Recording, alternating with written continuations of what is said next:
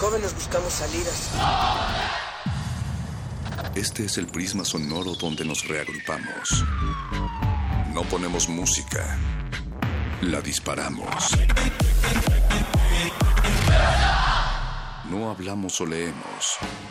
Vivimos el lenguaje. Todo esto es el riesgo de una zona libre. No sentimos. Explotamos. La razón y la emoción coexisten y conviven. Resisten. Este es un espacio para que formes parte de la resistencia.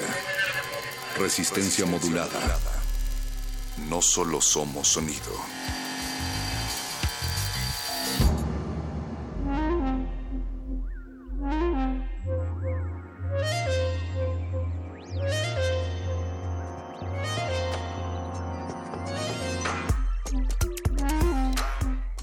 Queridos radioescuchas que nos prestan sus oídos para acompañar y navegar su noche de martes, bienvenidos a Resistencia Modulada, la barra nocturna y energética de Radio UNAM. Sonamos a través del 96.1 de, de FM para todo el Valle de México y más allá del Valle de la Náhuac para todo el planeta desde nuestro sitio www.resistenciamodulada.com. Hoy comparto los micrófonos con Natalia Luna, un combo ganador Girl Power total. Hola Natalia. Camacho, buenas noches, buenas noches Resistencia. Sí, que nos presten sus oídos y si no, que se dejen arrebatar porque habrá esta noche mucha oferta sonora aquí en Resistencia Modulada. Recuerden que también la insistencia que ustedes se unan a estas conversaciones es también a través de las redes sociales. Estamos en Twitter, arroba R modulada y en Facebook, Resistencia Modulada. Esta noche, con propósito del Día Internacional de las Ciudades eh, del 31 de octubre, pues estaremos hablando al respecto con Federico Berrueto en unos momentos más, pero ya está listo el equipo resistente del otro lado del cristal. Ya no lo regresaron el Betoques en la producción ejecutiva, ya está haciendo crujir algunas hojas de otoño bajo sus pies y abrazándolo muy fuerte Memo Tapia también en la asistencia Oscar Sánchez, el hombre que los colores le hacen todos los favores, el señor Agustín Mulia y a tres planos de distancia en la continuidad Alba Martínez. Por ahí Yesua Raciel el Come Galletas también se ve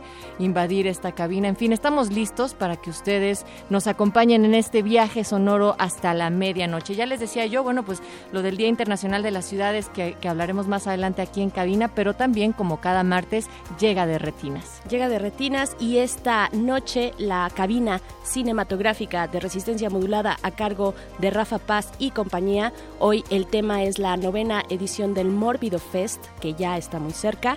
Así es que estarán hablando con Abraham Castillo, programador del festival, para ver qué nuevas nos trae esta novena edición. Y también tenemos Natalia. Sí, para hacer el recorrido con Resistor, la sección de ciencia y tecnología de resistencia modulada. En esta ocasión hablarán de los automóviles eléctricos y los nuevos usos de los autos autoconducidos vaya esa redundancia, con supercomputadoras. ¿Cuándo es que los veremos correr aquí por esta ciudad? Bueno, pues escuchen Resistor más adelante. Los androides de Resistor y a la última hora, antes de que acabe este martes, llega el punto R, el momento más kinky de la resistencia. Eh, esta noche estarán hablando de travestismo, ni más ni menos, con todos esos temas que nos ponen eh, la cara de todos los colores, sobre todo de color rojo.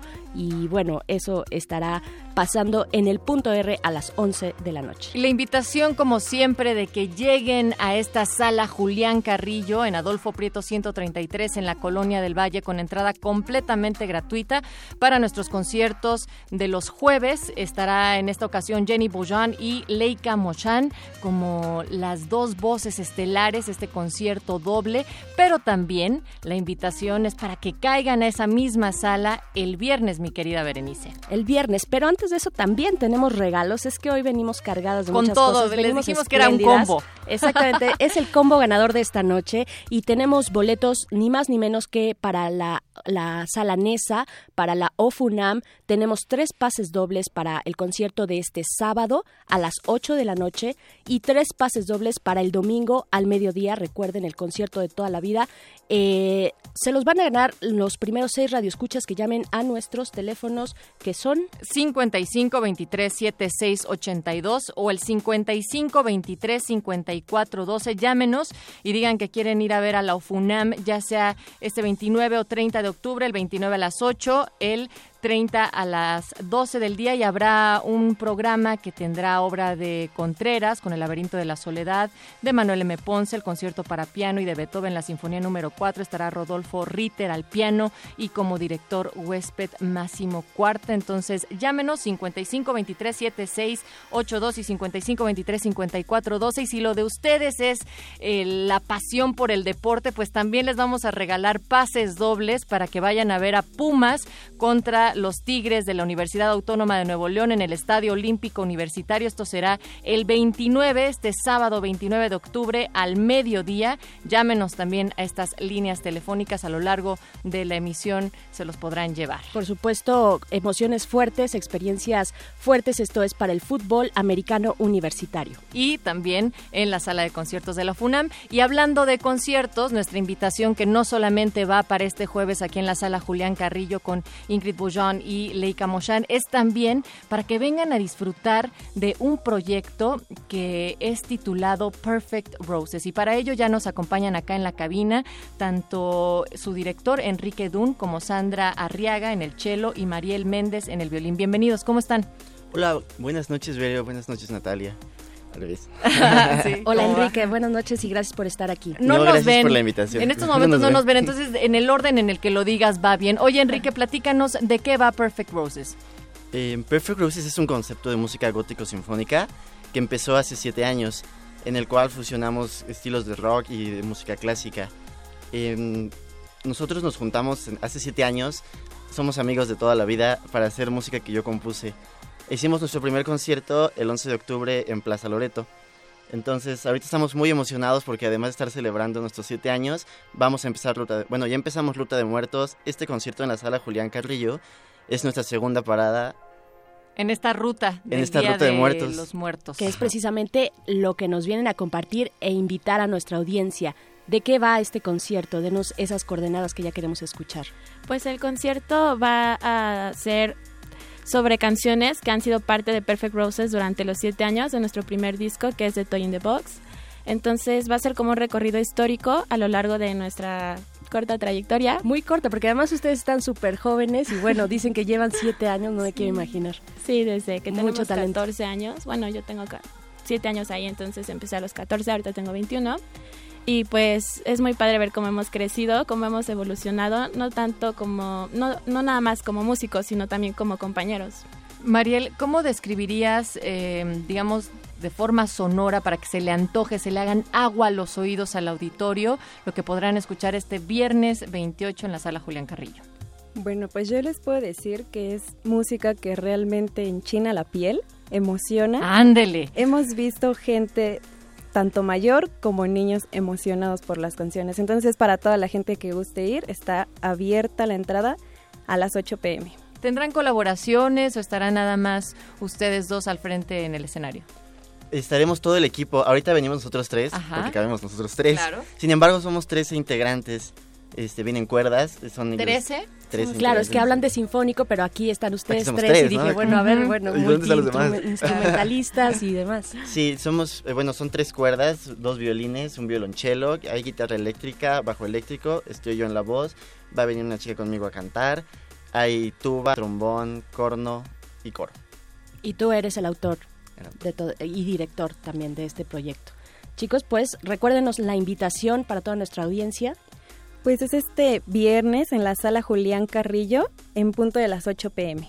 En punto de las 8 pm les recordamos que la sala Julián Carrillo aquí en, Radio UNAM se encuentra en la Colonia del Valle en Adolfo Prieto 133 a dos cuadras del el Metrobús Amores. Así es que para que tengan las coordenadas bien bien claritas. También los invitamos a seguirnos en nuestras redes sociales como Perfect Roses, nos encuentran en Facebook, nos encuentran en Instagram como Perfect-Roses-Music y que estén al pendiente de todo lo que vamos a hacer en esta Ruta de Muertos 2016. Pues qué emoción y enhorabuena Perfect Roses y muchas gracias por haber venido a esta cabina resistente, tanto a ti, Enrique Dun, que estás en la dirección, y por supuesto a Sandra Arriaga en el cello y Mariel Méndez en el violín. Dense una vuelta para poder disfrutar de esas sonoridades. Gracias. Gracias. Gracias por la invitación. Y nosotras volvemos en un momento más con más resistencia modulada. Resistencia modulada. La noche modula. La radio resiste.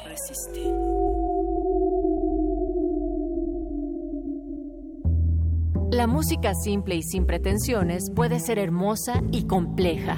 A veces, solo la voz es suficiente para llevarnos a lugares lejanos. Este jueves 27 de octubre en la sala Julián Carrillo habrá una presentación doble en vivo a cargo de Jenny Bullón y Leica Mochan. La cita es a las 21 horas. Adolfo Prieto, 133, Colonia del Valle, entrada gratuita. Resistencia Modulada y el Fondo Internacional para la Promoción de la Cultura de la UNESCO te invitan. Resistencia modulada. Habla Doctor Shenka. Realmente, como te comento, siempre es, es un placer el, el, poder escuchar nuevas propuestas musicales y yo creo que es importante que los chicos retomen el radio. El radio es una forma muy exquisita de informarse, de imaginar y pues en, buena hora para todos ustedes. un abrazo a todos. Y es interesante, es interesante que estén surgiendo siempre nuevas propuestas para que los chicos tengan opciones de escuchar algo completamente diferente. 24 meses en la trinchera de tus oídos. Resistencia modulada. De lunes a jueves de las 21 a las 0 horas. Viernes de las 22 a las 0 horas. Por el 96.1 de FM. Radio UNAM. ¿Tienes un proyecto artístico pero no sabes monetizarlo? Si pudiera ser... ¿Tu cajón está lleno de manuscritos sin publicar? ¿Te han hecho creer que la cultura es para morirse de hambre? No decaigas. Las oportunidades están ahí afuera. Ante cualquier duda, consulta Bécame Mucho, la guía de apoyos de resistencia modulada para el emprendedor artístico. Miércoles, 21 a 15 horas, por el 96.1 de FM. Radio UNAM. Si pudiera ser una vez el rey de las finanzas. Resistencia modulada. modulada. Resistencia modulada.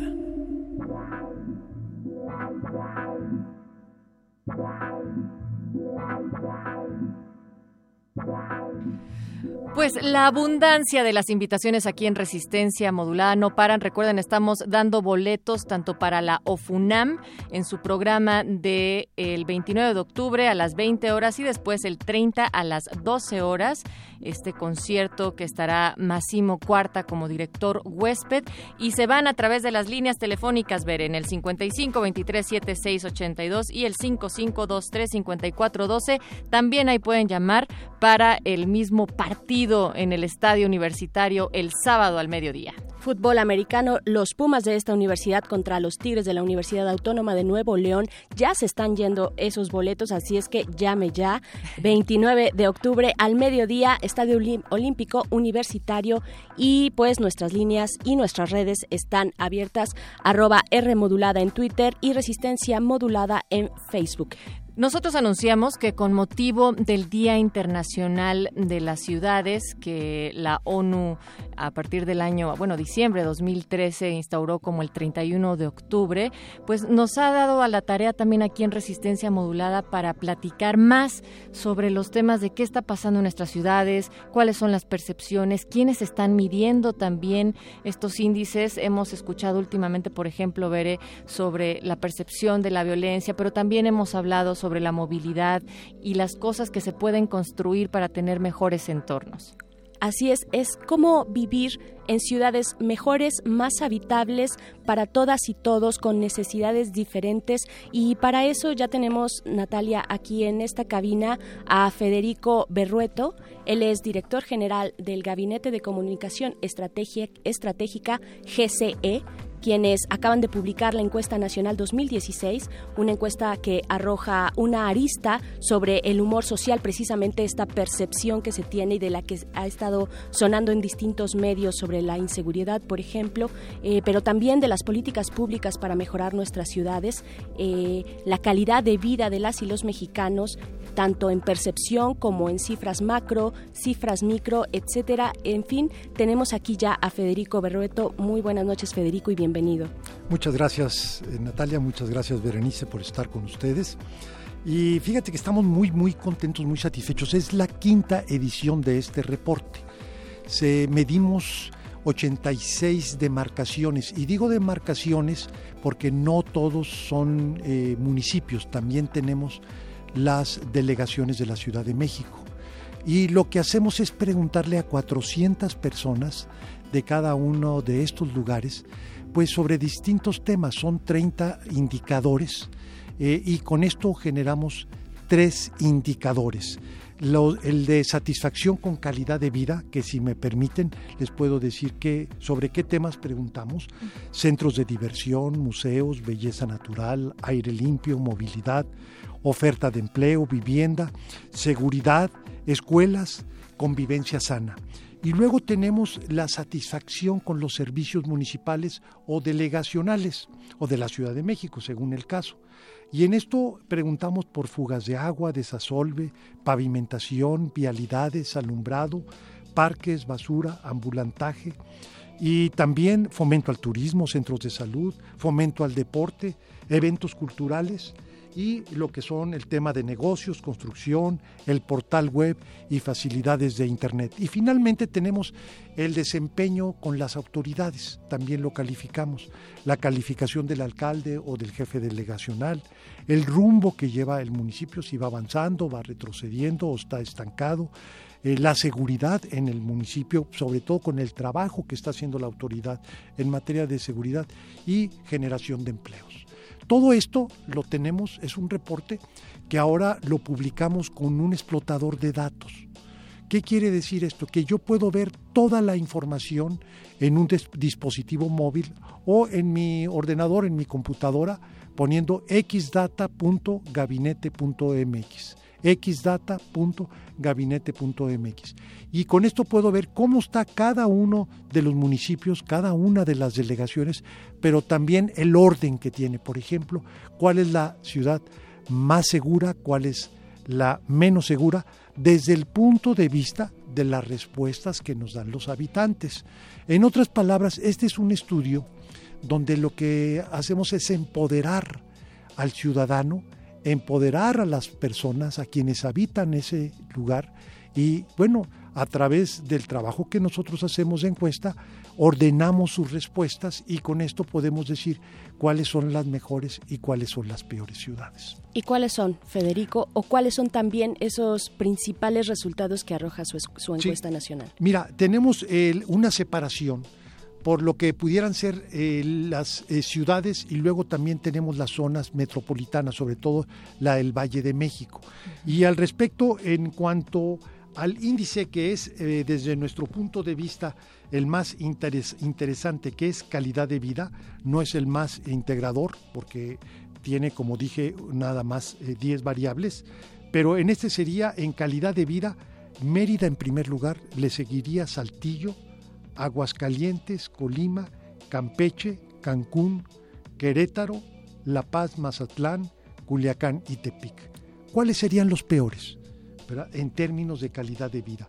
Ecatepec en último lugar, Chilpancingo, Naucalpan de Juárez, Villahermosa, Chilmalhuacán, Oaxaca, Tapachula, Lázaro Cárdenas, Nezahualcóyotl, Reynosa, Cuernavaca. ¿Qué significa tener estos indicadores de calidad de vida? como ciudadanos y ciudadanas qué debemos entender por calidad de vida, porque de pronto, bueno, estás mencionando en primer lugar la ciudad de Mérida, pero bueno, de pronto también la oferta cultural que hay en la Ciudad de México, supongo, es un ejemplo, eh, implica también un cierto acceso a una calidad de vida eh, mejor. Claro, efectivamente, cuando tú tienes el reactivo, por ejemplo, en actividades culturales, pues las eh, delegaciones de la Ciudad de México tienen una calificación alta. No todas, hay unas que tienen más concentración que otras. Pero bueno, tendría esto. Pero el tema es ver el, eh, todo en su integridad. Quienes vivimos en esta generosísima Ciudad de México, eh, pues tenemos opciones culturales únicas y no me atrevo a decir en el país, quizá únicas desde el punto de vista de muchos países y verdaderamente somos muy privilegiados por la oferta este, cultural. Pero bueno, ver un cielo estrellado eh, no es algo que sea muy común en esta eh, eh, ciudad y quiero aludir al tema de la contaminación del aire. Entonces, habrá lugares que no tengan esta oferta, digamos, cultural, pero sí pueden darnos otros bienes que también pues tienen que ver con la felicidad de la gente, cómo se sienten ellos en su entorno. Y digamos que estos indicadores que hacen que se eleve más o baje, eh, digamos, al menos el concepto de calidad de vida, ¿quiénes lo van indicando? Es decir, ¿quiénes deciden qué elementos son los que componen el tema de calidad de vida? Bueno, nosotros lo que hacemos en este caso es presentar 30 criterios eh, distintos. Bien. Eh, quisiéramos, por ejemplo, abundar más en el tema de la inseguridad, porque lo que sí vemos es que a las autoridades, eh, a, en general, cómo me siento yo en mi entorno, actualmente uno de los temas que más inciden en la insatisfacción es el tema de la inseguridad. Y aquí sería muy bueno decir, bueno, ¿qué tipo de inseguridad es a la que nos estamos refiriendo? Porque pues decir simplemente que es inseguro es eh, una generalidad respecto al tipo de delincuencia o de delito que puede haber en un lugar determinado. Y que lamentablemente en nuestro país tenemos muchos tipos de inseguridad y de violencia que se genera y se aplica también desde distintos eh, pues espacios, también dependiendo de los contextos, condiciones sociales, condiciones de género. Pero permítame preguntarte, Federico, si estos estudios, por ejemplo, que está realizando el Gabinete de Comunicación Estratégica, tiene alguna incidencia en la política pública eh, y que pase, digamos, de estos estudios, de a, algo que el gobierno puede incidir directamente con cómo cambiar el entorno y el contexto de las ciudades de nuestro país? Y si, perdón, si me permites también, eh, también decir que políticas públicas van, políticas públicas vienen, cambian gobiernos en su informe, hablan de alternancia, por ejemplo, el efecto de la, alternancia.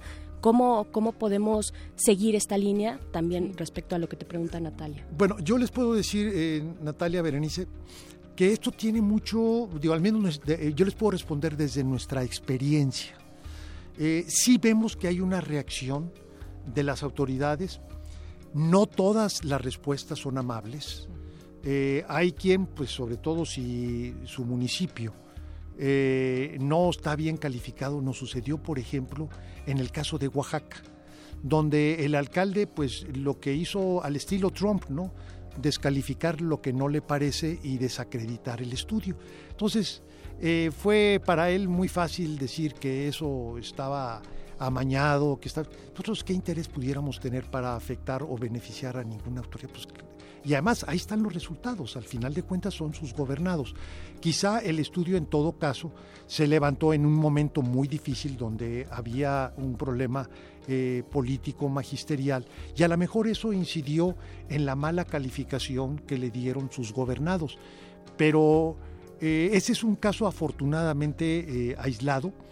la mayoría de las reacciones que nosotros tenemos son positivas, pidiéndonos más información, o incluso si podemos compararlo con otros estudios. Fíjense una cosa, que nosotros sacamos nuestro reporte y al día siguiente el INEGI sacó un reporte de inseguridad de ciudades y prácticamente hay una coincidencia este, en todos los resultados. Eh, por ejemplo, Ecatepec pues, estuvo en el mismo lugar, en el mismo lugar. Nosotros nos dio el último, a ellos les dio el último. No medimos eh, las mismas ciudades, pero en lo general hay una eh, gran coincidencia. Quisiéramos, y por eso lo hacemos público el estudio, no lo, eh, es un financiamiento con nuestros propios recursos, es una aportación que nosotros hacemos como una empresa de investigación social. Eh, y lo que nosotros pretendemos con ello es efectivamente incidir en las políticas públicas, que las autoridades sepan quiénes desde el punto de vista de sus gobernados, nosotros simplemente somos el mensajero, nosotros no somos los que estamos eh, inventando o creando los datos. Eh, y que vean, bueno, si está mal en parques y jardines, que vean que su municipio está arriba, en medio o abajo. Eh, si hay un problema de banquetas, bueno, también que vean que estos tipos de servicios o los baches o etcétera, tantos problemas que tienen los municipios, bueno, que eh, las autoridades se vean en este espejo, pero también que los medios, también quienes los, que los ciudadanos, pues puedan ver, mira, algo que me, me, me, me ha dado mucha satisfacción, es encontrar en Mérida, en Saltillo, una suerte de fiesta, de, de orgullo, porque hay un reconocimiento de que están en los primeros lugares como ciudades para vivir. Incluso hacen espectaculares, dan publicidad, etcétera. ¿Por qué? Porque hay un reconocimiento que al final de cuentas no es nuestro, es la eh, satisfacción que tienen sus propios gobernados y que simplemente nosotros les damos expresión.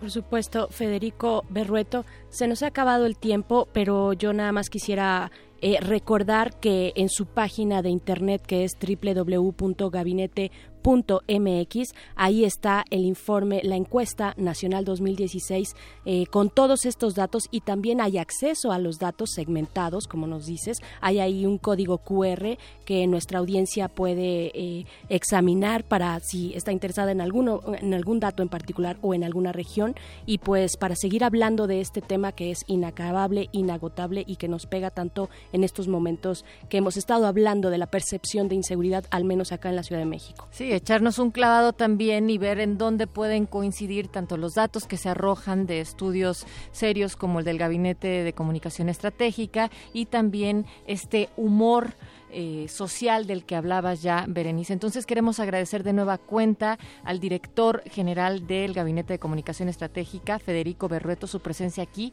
en Resistencia Modulada y que no sea la última, que simplemente sea la primera de muchas más conversaciones. Claro, y que además lo tienen eh, anualmente estas, estas, eh, estos datos y este informe y quisiera para los que ya nos están preguntando en aquí en nuestros teléfonos sus redes o las redes del el Gabinete de Comunicación Estratégica. Sí, Raúl González nos llamó para pedir esta información. Así es, y pueden también eh, ver lo que se llama el explotador de datos con xdata.gabinete.mx.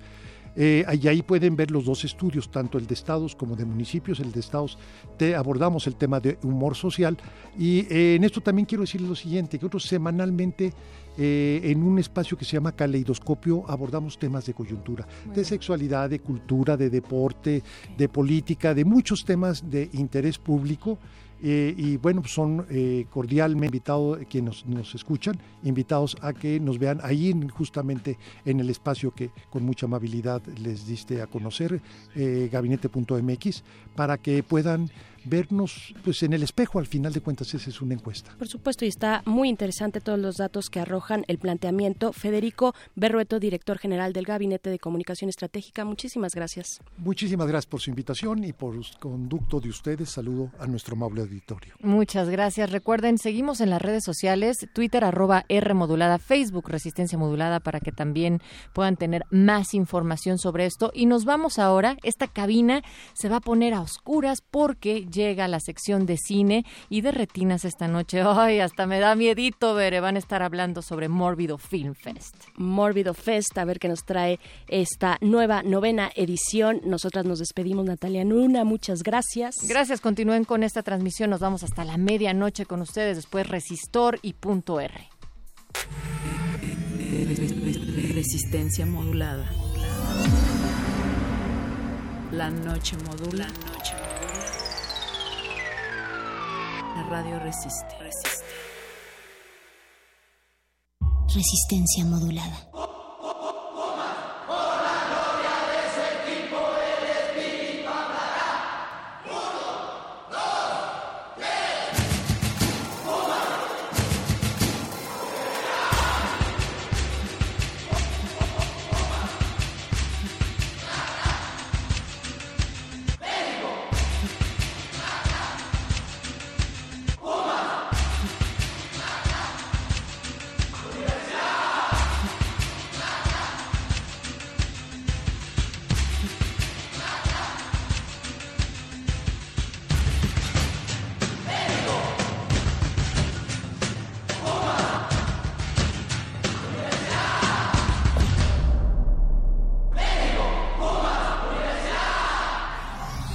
resistencia modulada.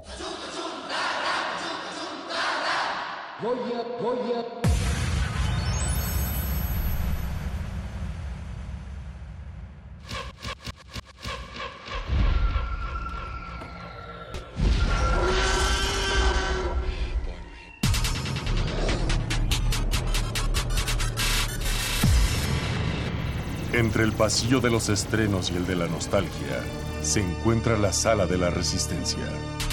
Disfruta las mejores historias hechas para tus ojos a través de tus oídos.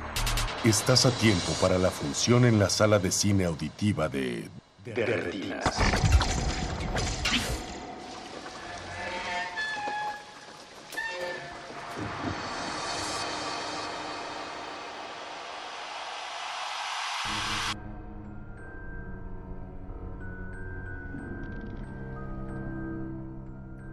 Bienvenidos a su cabina cinematográfica. Esto es de Retinas. Y es martes, estamos en el 96.1 de FM de Radio Nam. Y vamos a estar hablando de cine los próximos 45 minutos. Mi nombre es Rafael Paz. Muchas gracias por estarnos acompañando. Y como todas las semanas está aquí mi compañero Alberto Cuña Navarijo. Hola, buenas noches, ¿cómo estás, Rafa? ¿Ya estás listo, Alberto? Bastante listo, porque hoy es un tema que nos gusta mucho. Que nos gusta mucho. Eh, le mandamos un saludo a Jorge Negrete que no nos va a poder acompañar Creo esta que también le gusta mucho ese tema. Le gusta mucho el tema. Está grabando su nuevo programa Mi Cine, Tu Cine, que lo pueden ver en el canal 11 los jueves en la noche. A las siete y media. Así A que haciendo el, comercial. Pero bueno, es de Jorge, entonces cuenta. Sí. Ahí también hay varios amigos participando. Buenos amigos todos. Eh, pero esta noche el tema que nos concierne, Alberto. No es, mi cine, tu cine. No, es la nueva edición del Festival Mórbido, o Mórbido Film Fest, como les gusta a ellos llamarle. y para hablarnos de todos los pormenores de su nueva edición, tenemos aquí a Abraham Castillo, su programador. Buenas noches, Abraham, ¿cómo estás? Caballeros, me da muchísimo gusto estar aquí con ustedes otra vez. Eh, parece que fue ayer, pero no, fue hace un año. No.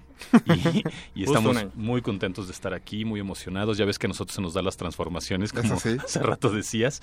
Eh, esta edición creo que muy interesante, ahora aterrizando la Ciudad de México, invadiendo creo que es la palabra oficial que estamos usando después de ver nuestro póster, no sé si ya lo vieron. Sí, Está buenísimo. Con unos gusanos. Bueno, el maestro Rafael Galur, que, que te digo. destruyendo el centro histórico.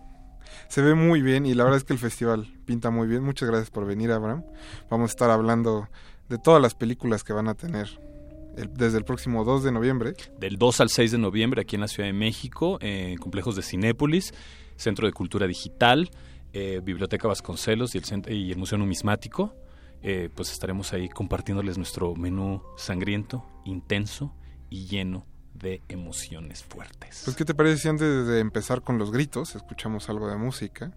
Fantástico. La selección de esta noche está inspirada por la película de, de John Landis que vamos a estar viendo también en- dentro del festival, que es uno de los homenajeados. Él va a venir al DF. De eso hablaremos más adelante. Entonces, pues empecemos con Bad Moon Rising de Creedence Clearwater Revival, que le va a encantar a Don Agus. Vamos a un corte musical y regresamos. Recuerden que están en resistencia modulada. Martes de mil por uno. De, de, de, de, de, retinas. De retinas.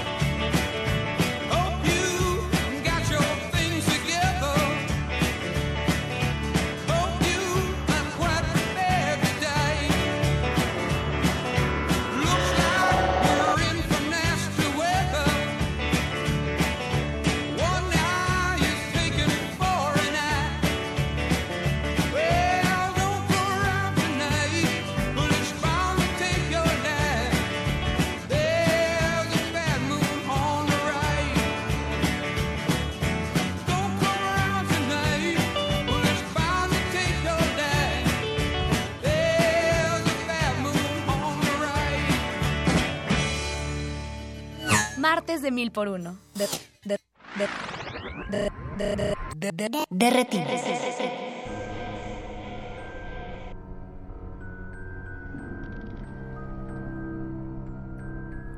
Acabamos de escuchar Bad Moon Rising de Clearwater Revival, parte de nuestra selección musical dedicada a hombres lobo y licántropos de esta noche, porque estamos hablando de la nueva edición de Mórbido Film Fest. Y Abraham, pues este año, como bien nos decías ahorita en el corte, hubo muchos highlights y gracias al terror, la programación pinta bastante bien. No, pinta bastante bien y como dices, bueno, arrancamos con este eh, homenaje que le vamos a hacer a Don John Landis en el 35 aniversario de Un hombre americano en Londres, que tenemos una de estas funciones que, pues, con eventos especiales, con presentación especial y que creo que va a pues va a dar la continuidad ¿no? de lo que estamos acostumbrados en Mórbido y para que en este cambio de sede pues no, no, no, extrañen tanto ¿no? el espectáculo y esas cosas que va a ser un poquito difícil traerlo este año aquí, pero estamos agarrando. Que no extrañen al pueblo mágico. no, de cualquier forma hay otras maneras de otros atractivos. Pues. Totalmente, ¿no? Y bueno, y creo que la jungla urbana se presta muy bien para las películas Mórbido y, va a ser muy interesante compartirlo en estos cines, eh, ¿no? Que la mayoría están como en complejos. este, También la infraestructura de los cines te ayuda para el crear esa experiencia, ¿no? Para en muchos de los casos. Definitivamente. Sí, estamos muy contentos. Y Cinépolis, este, digo, ahorita que aparte estamos haciendo esta cosa maravillosa que es lo del Horror Film Fest, que van a traer clásicos eh, a, pantalla grande. Yo conozco a mucha gente que no ha visto ni El Exorcista, ni el eh, Tiburón, Psicosis. Eh, psicosis, ¿no? En pantalla grande. Creo que es una experiencia que no se deben de perder tienen que entrarle. Pero bueno, el, el, homenaje a John Landis, este, ¿en qué va a consistir, aparte de mostrar un lobo americano en Londres? Eh, bueno, va a haber un evento especial en el Autocinema Coyote, eh, que va a llevar eh, Pablo Guisa, y pues va a haber muchas sorpresas, creo que lo único que te puedo decir, me, bueno, me encargaron mucho, pero sí, sí, sin duda, no se van a quedar tristes, van a estar muy emocionados, y yo espero que vayan a aullar como el lobo manda. Eso sí. Y estaba checando este su comunicado cuando presentaron la programación y estaba viendo que ahora dividen las secciones de largometrajes en cuatro secciones. Nos parecía interesante, que era una cosa desde años anteriores teníamos ganas de hacer, pero siempre luego nos ganaban las cosas y no, no lo terminábamos de, de, solidificar. Entonces sí nos parecía importante de que en vez de que fuera una larga lista de películas, tratar de ubicarlas, ¿no? Como para que fueran, creo que cada una tuviera eh, más atención y no fuera tan, eh, pues se perdieran ¿no? Se diluyera de alguna manera. Entonces, en efecto, organizamos la sección global, que nos gusta mucho porque es esta idea de que pues, el terror como una experiencia cosmopolita y políglota, ¿no? El miedo al final de cuentas no conoce fronteras. Eso sí. Y ahí, ahí tenemos eh, películas de Polonia, Corea del Sur, la India, Australia, Francia y Estados Unidos y China. Eh, quiero hacer una especial mención a esta película. Viene eh, La Sirena que es una película china que fue la sensación en taquilla eh, en ese lado del mundo en el 2015 y que rompió un paradigma muy curioso. Una película de fantasía nunca había tenido tanto arrastre en China y es una película fantástica. Es una película muy tontolona, muy de un tono, de un tipo de comedia fársico muy extraño y que sin embargo da unos giros y tiene unos brotes de imaginación sensacional. Yo la verdad me emocioné mucho cuando la veía. Yo, para nosotros era importantísimo que el público mexicano tuviera acceso a eso. Es una película que por una rara razón no ha tenido mucha difusión eh, en el mundo occidental. En Estados Unidos tuvo una corrida comercial pequeña pero yo creo que este señor es eh, muy importante. Steven Chow, ¿han visto Shaolin Soccer? Claro, sí, que el, humor de él pues es muy característico antes y después de Shaolin Soccer, pues ese tipo de humor absurdo, incoherente posiblemente, pero muy divertido.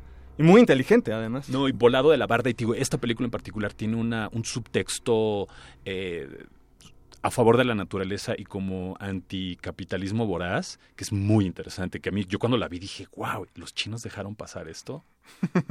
el poder de la comedia y, no entrelazado con el, con el DNA de ciencia ficción, increíble. No, y sí está un poco raro, porque si mal no recuerdo, Confusión sí tuvo corrida comercial. Fue la única. Pequeña, pero sí tuvo después por ejemplo Lin Soccer, este, C7, que es una película posterior a Confusión, sí tuvieron estrenos en DVD, pero aquí pues, pues casi es desconocido para grandes masas Steven Shaw y pues creo que es una oportunidad para conocer su película más reciente, que además fue, pues como tú dices, el taquillazo eh, en, en, China. Y que, bueno, y que hay que tomar cuenta, en China va a cambiar el paradigma del entretenimiento ya. O sea, los chinos acaban de comprar Legendary Pictures, están, hay, un, hay un magnate que está ahorita buscando comprar un estudio completo y dentro de los Estados Unidos están tratando de ver si lo pueden bloquear porque dicen que ya viene la influencia china a, ¿no? a empezar a, tirar rollos a través de las películas. Pero voy a regresar, perdón porque me emocioné. No, no, justo te iba a preguntar de las otras películas que hay en Global, porque creo que hay otras dos que al menos a Alberto Acuña Navarijo y a mí sí, este... Sí, ahí estamos. Pues mira,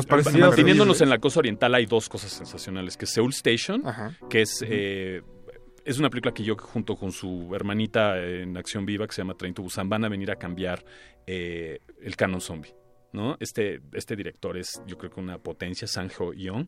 Eh, él hizo The Pigs y The Fake, que ya sí tuvieron, estuvieron en la Cineteca aquí en México. Exacto, hace dos años. Y bueno, este, este, como reinvención, no es reinvención, es como revisitar el género zombie, pero con un, eh, con un enfoque social y con un enfoque de crítica eh, a la sociedad, creo que desgarrador.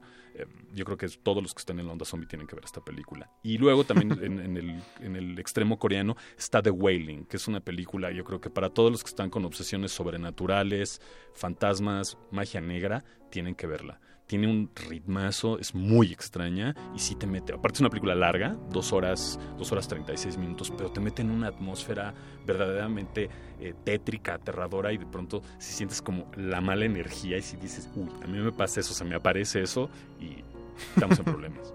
ya no regreso. Pues, ¿qué te parece si nosotros vamos a un corte musical?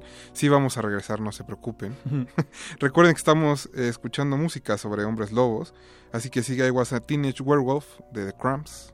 No se despeguen, están en Derretinas. Martes de mil por uno. De, de, de, de, de, de retinas. De retinas.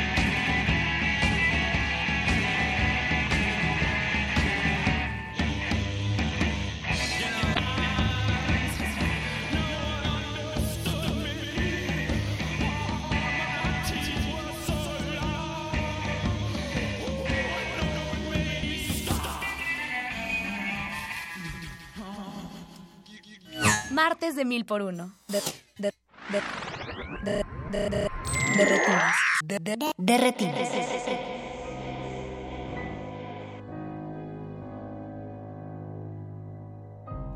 Bienvenidos de vuelta a su cabina cinematográfica. Recuerden que estamos hablando de la nueva edición de Mórbido Film Fest y que estamos en redes sociales. Estamos en, en Twitter como arroba R modulada y en Facebook como Resistencia Modulada. Cuéntenos qué película están esperando del festival o cuál es su película de John Landis favorita para que vayan calentando motores.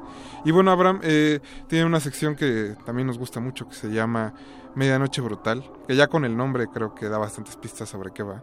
Y bueno, creo que es una de las favoritas de los fans y de una de las más divertidas de programar. Y bueno, este año no falla, ¿no? Entonces, eh, aquí vamos a encontrar sectas infernales, fluidos, colesterol, mucha sangre para poner a prueba su temple y estómago. Aquí tenemos tres películas tremendas. Una es The Void, que viene de Canadá, que es una película para todos los amantes de monstruos, transformaciones en la onda tipo la cosa del otro mundo.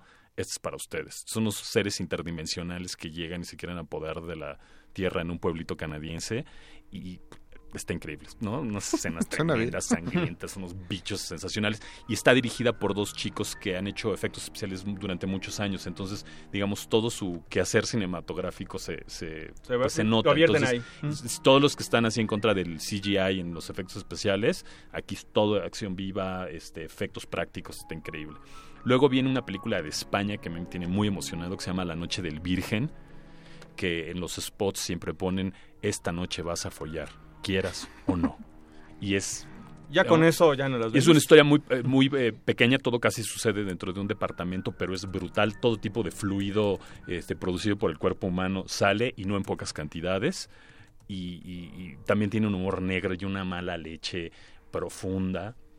Y yo creo que los que sean de alma aventurera no dejan de ver esta película. Aparte viene el director y el productor a presentarlo, que son, eh, al menos son de mails escandalosos y prometen que van a hacer cosas escandalosas. Esa categoría me gusta, invitado de mail escandaloso. es- Es que te das cuenta, porque cuando te mandan, no hay unos que son muy seriecitos, todo, pero ya cuando desde el mail son escandalosos, a mí me encanta. No, sí, Tienes sí. que invitarlos ya. o sea, ya. Exacto.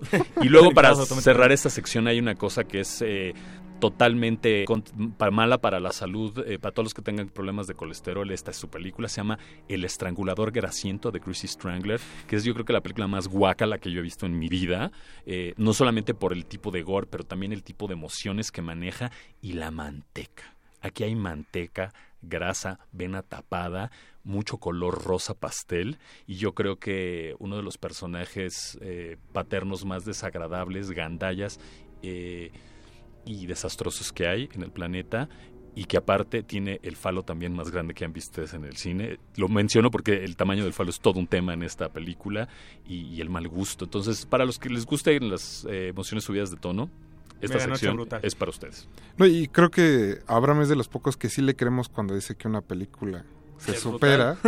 Porque tú sí ves muchas películas de terror al año, no pasa como en otros festivales de arte donde ven una cada 10 años y se sacan de onda. No, esta sí, esta sí deja, te digo, yo, yo cuando la vi la primera vez me acuerdo que a la distribuidora le dije, oye, y Pfizer no les va a dar, no, no, no está haciendo una promoción con ustedes. Y dijo, por. Le dije, es que ves la peli y te dan ganas de echarte un lipitor con tu whisky, nada más como para. Para ver si es cierto. Pues, pues, para que te ayude a digerirla. Eh, Abraham, antes de irnos a otro musical, nada más recuérdanos cuáles son de sus redes sociales. Eh, www.morbidofest.com donde van a encontrar toda la programación, este va a haber este trailers, todo el asunto. Estamos en Twitter como Morbido Fest también, eh, en Facebook Morbido Fest 2016, que va a ser como el sitio particular al- al- a toda la experiencia de- Ujú. del, del sitio. Perfecto. Pues, ¿qué les parece si seguimos escuchando algo de música, muchachos? Recuerden que esta noche estamos hablando de hombres lobo y licántropos. Entonces vamos a escuchar Dire Wolf de The Grateful Dead. No se despeguen, recuerden que están en resistencia modulada. In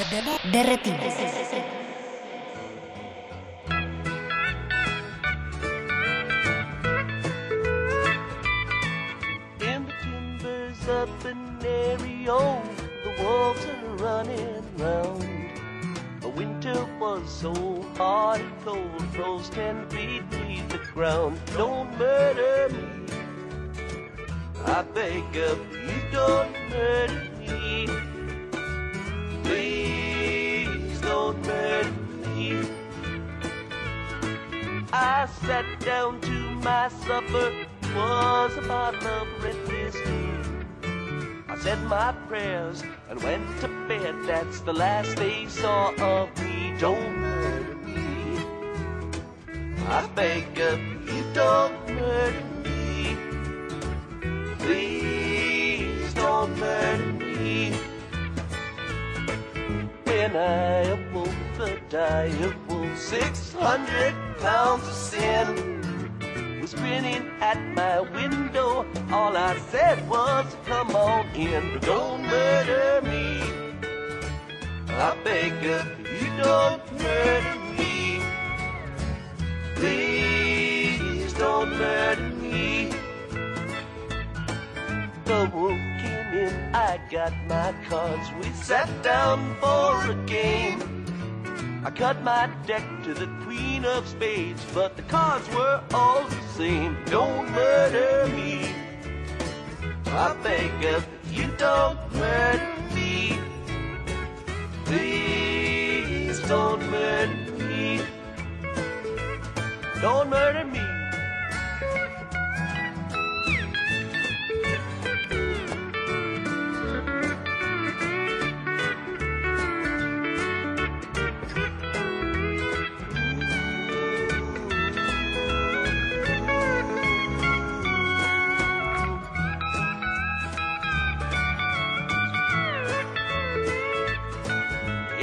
Back wash up in Ario, black and bloody mud.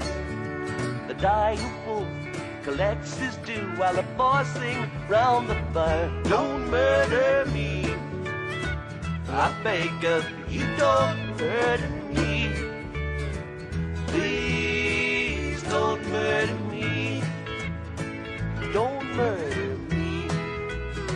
I beg of you, don't murder me.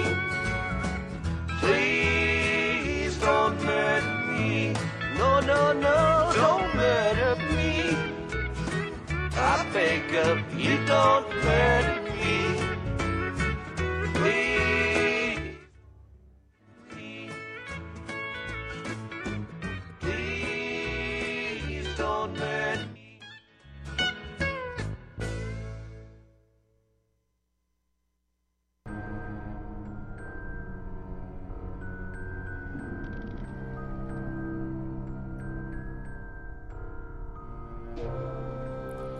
Bienvenidos a todos nuestros amigos amantes del terror del 860 de AM. Esto es de Retinas, estamos en resistencia modulada y estamos platicando sobre la próxima edición de Mórbido Film Fest, el festival de cine de terror que se muda a la Ciudad de México para su nueva edición.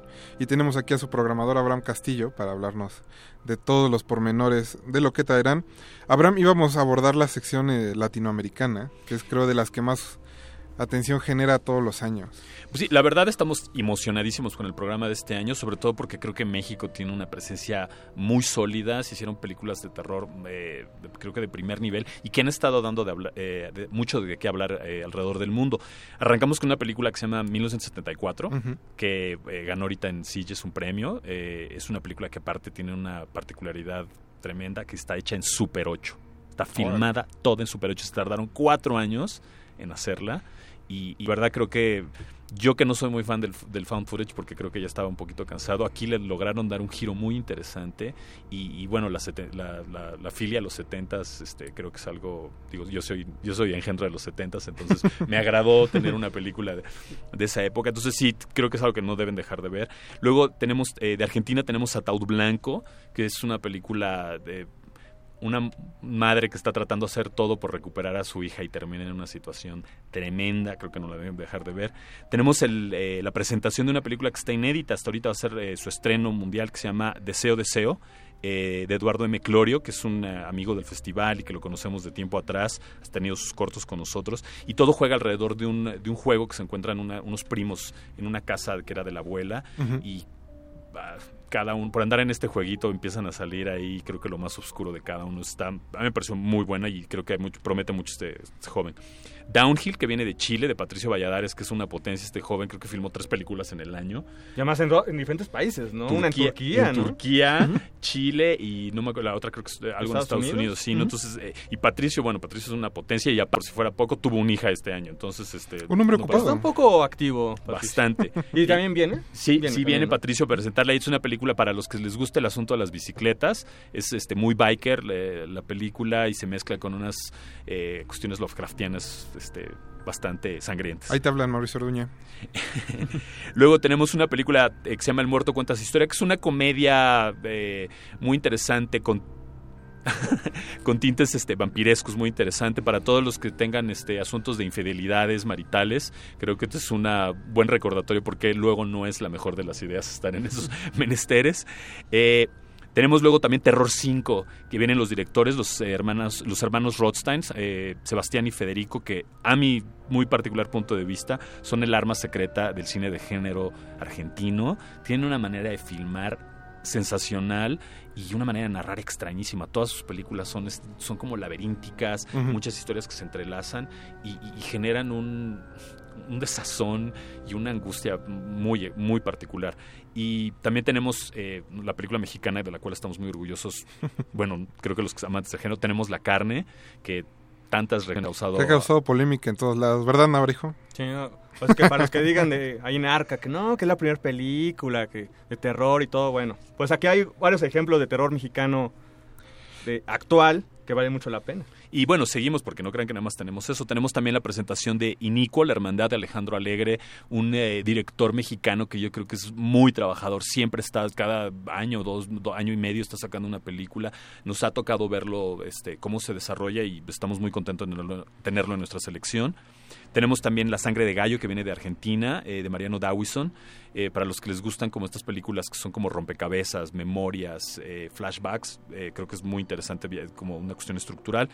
La valija de Benavides, también una crítica ácida al mundo del arte contemporáneo y todos los que luego quieran este pues un poquito agarrarse de qué podemos decir de los artistas y el mundo comercial que lo rodea. Esa película definitivamente es para ellos. Tenemos también muy emocionante Las, Las Tinieblas de Daniel Castro Simbrón, eh, que es una película muy atmosférica, con un bosque ahí misterioso y un drama familiar eh, ante áspero. Tenemos también una película que viene de Chile que se llama Madre, de un director eh, Aaron Burns. Para los que vieron Green Inferno, recordarán que hay una escena de un desmembramiento tremendo de uno de los personajes. Eh, Pero hay uno que es el personaje entrañable, el chico de color, ah, que es todo gordito y lindo y amoroso, y que lo destazan tremendamente. Ese es Aaron Burns. Sí, porque bueno, yo vi Green Inferno en una función de 4DX. Ajá. Entonces, cada que mataban a alguien, así te salpicaban como con agua y con unos olores muy extraños. Ha estado divertidísimo, porque esa película es muy divertida. Estuvo divertida. Es muy divertida. Creo que nunca volvieron a una sala 4DX después de eso. Pues sí, la versión carnita salpicada sí no es, no es supongo que no es tan divertido. Te echaban así el taquito de surtida en la cara, pero bueno, perdón. Y, bueno, Madre es una historia tremenda de una mujer eh, que, que tiene un hijo autista y que también está embarazada y entonces está tratando de lidiar con este niño que es un problema, es una pesadilla y de pronto se cruza con una mujer filipina que es así como el bálsamo de la tranquilidad, controla al niño y entonces pues, literalmente le sueltan como las llaves de su vida y de pronto ya todo es tranquilidad, color de rosa y se empiezan a dar cuenta que hay algo. Y creo que esto es una alegoría muy interesante de luego de la confianza que damos luego a la gente y cómo todo se, cómo te pueden voltear las cosas al revés. Esa película creo que es una película que va va a levantar mucha ámpula y mucha gente se va a asustar porque son de esos miedos que están cercanos. ¿No? Y bueno, esa es nuestra sección este, latinoamericana, que la verdad está muy, muy Hay mucha presencia presente con es mexicana, argentina. Presente el año pasado pudimos ver este, los trailers de este, Terror 5 y un avance por ahí de la valija de Benavides. pues sí promete bastante. y creo que esta sección es una buena demostración de que uno sí se está haciendo cine de terror, buen cine de terror latinoamericano, y dos de que los directores han ido creciendo también a la par en que el festival se ha ido desarrollando.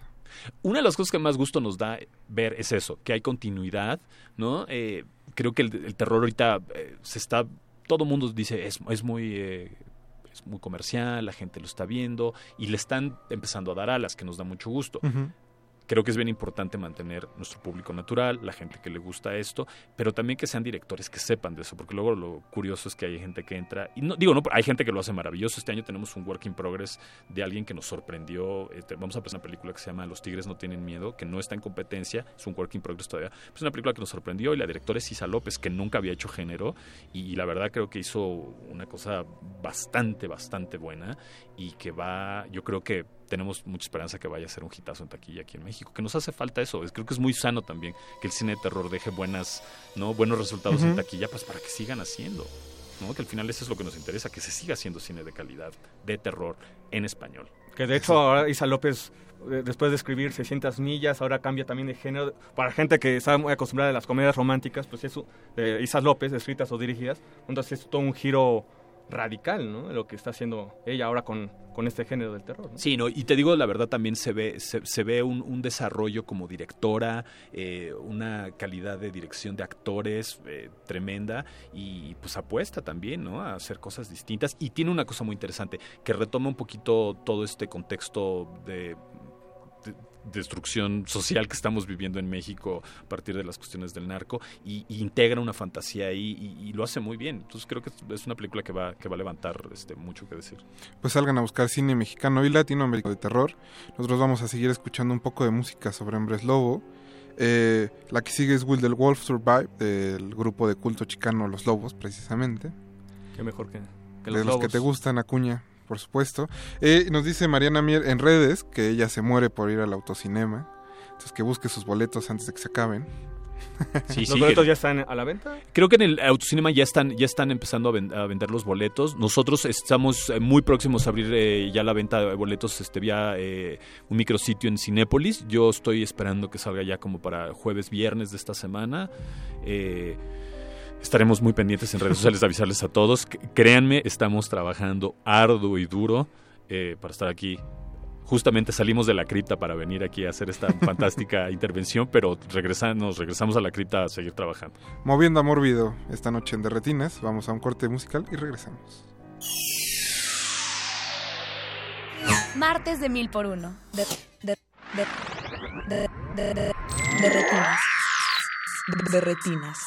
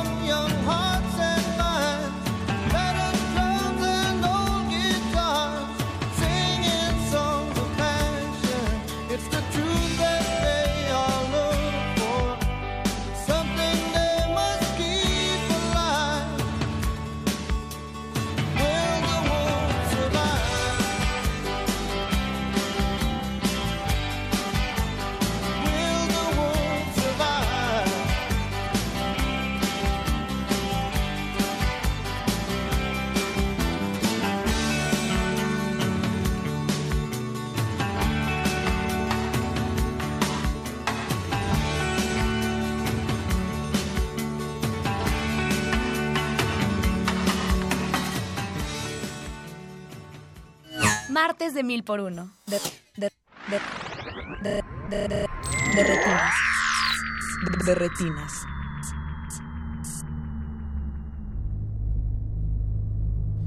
Se nos escurre este de retinas entre las orejas. Como siempre. Como siempre. Eh, y pues Abraham, antes de que nos despidamos, una sección muy importante porque son las nuevas voces que ustedes están apuntando como futuros autores del género.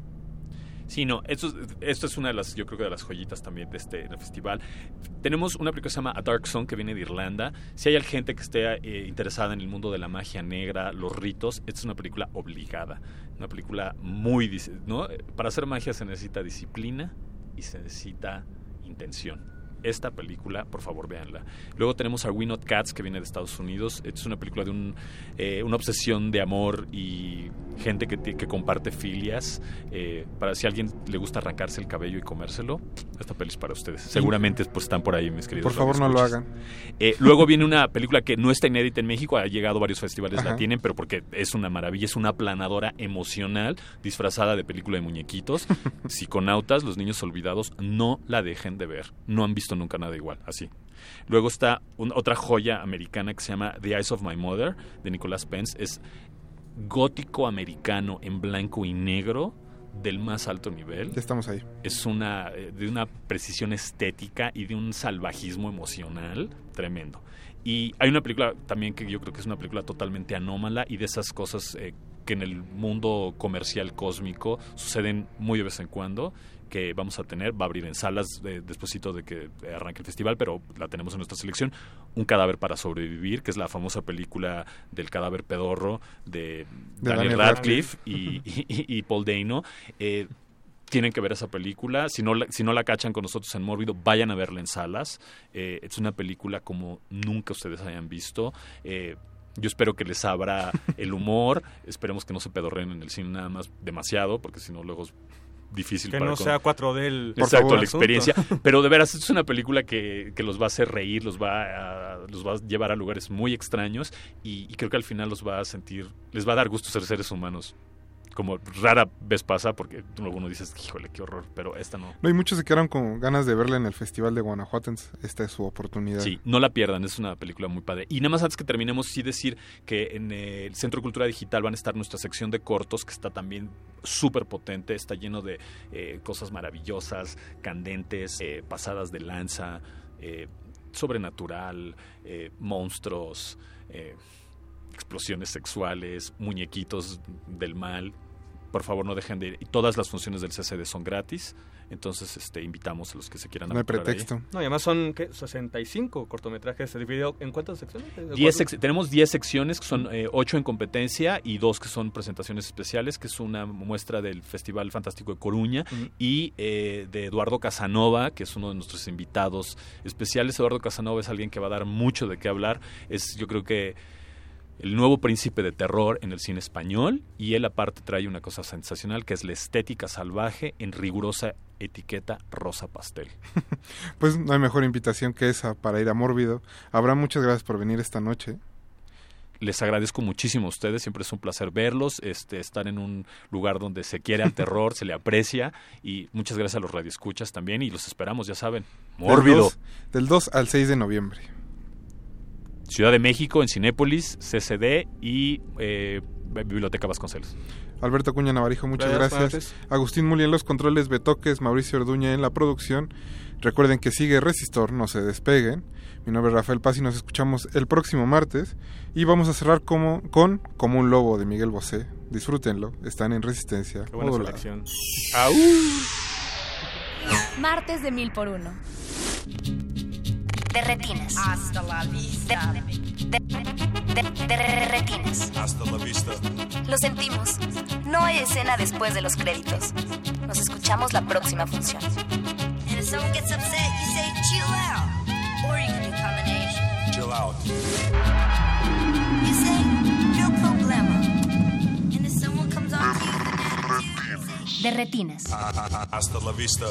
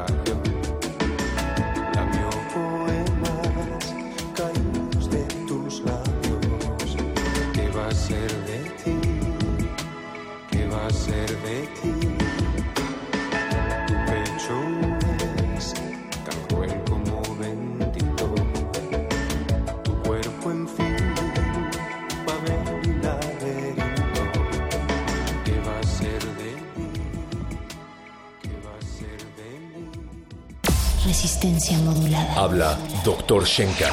Realmente, como te comento, siempre es, es un placer el, el poder escuchar nuevas propuestas musicales y yo creo que es importante que los chicos retomen el radio. El radio es una forma muy exquisita de informarse, de imaginar y pues en, en buena hora para todos ustedes. Gracias, un abrazo gracias. a todos y es interesante, es interesante que estén surgiendo siempre nuevas propuestas para que los chicos tengan opciones de escuchar algo completamente diferente, ¿no?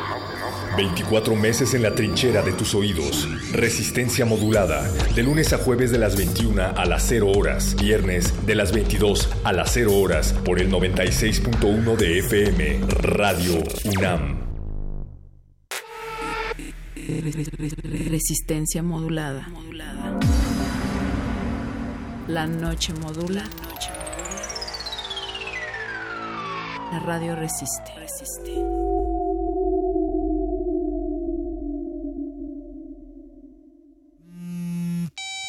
Introduzca nombre de usuario. Radio escucha. Introduzca contraseña. Resistencia modulada. Ender. Acceso permitido a re- re- re- resistor.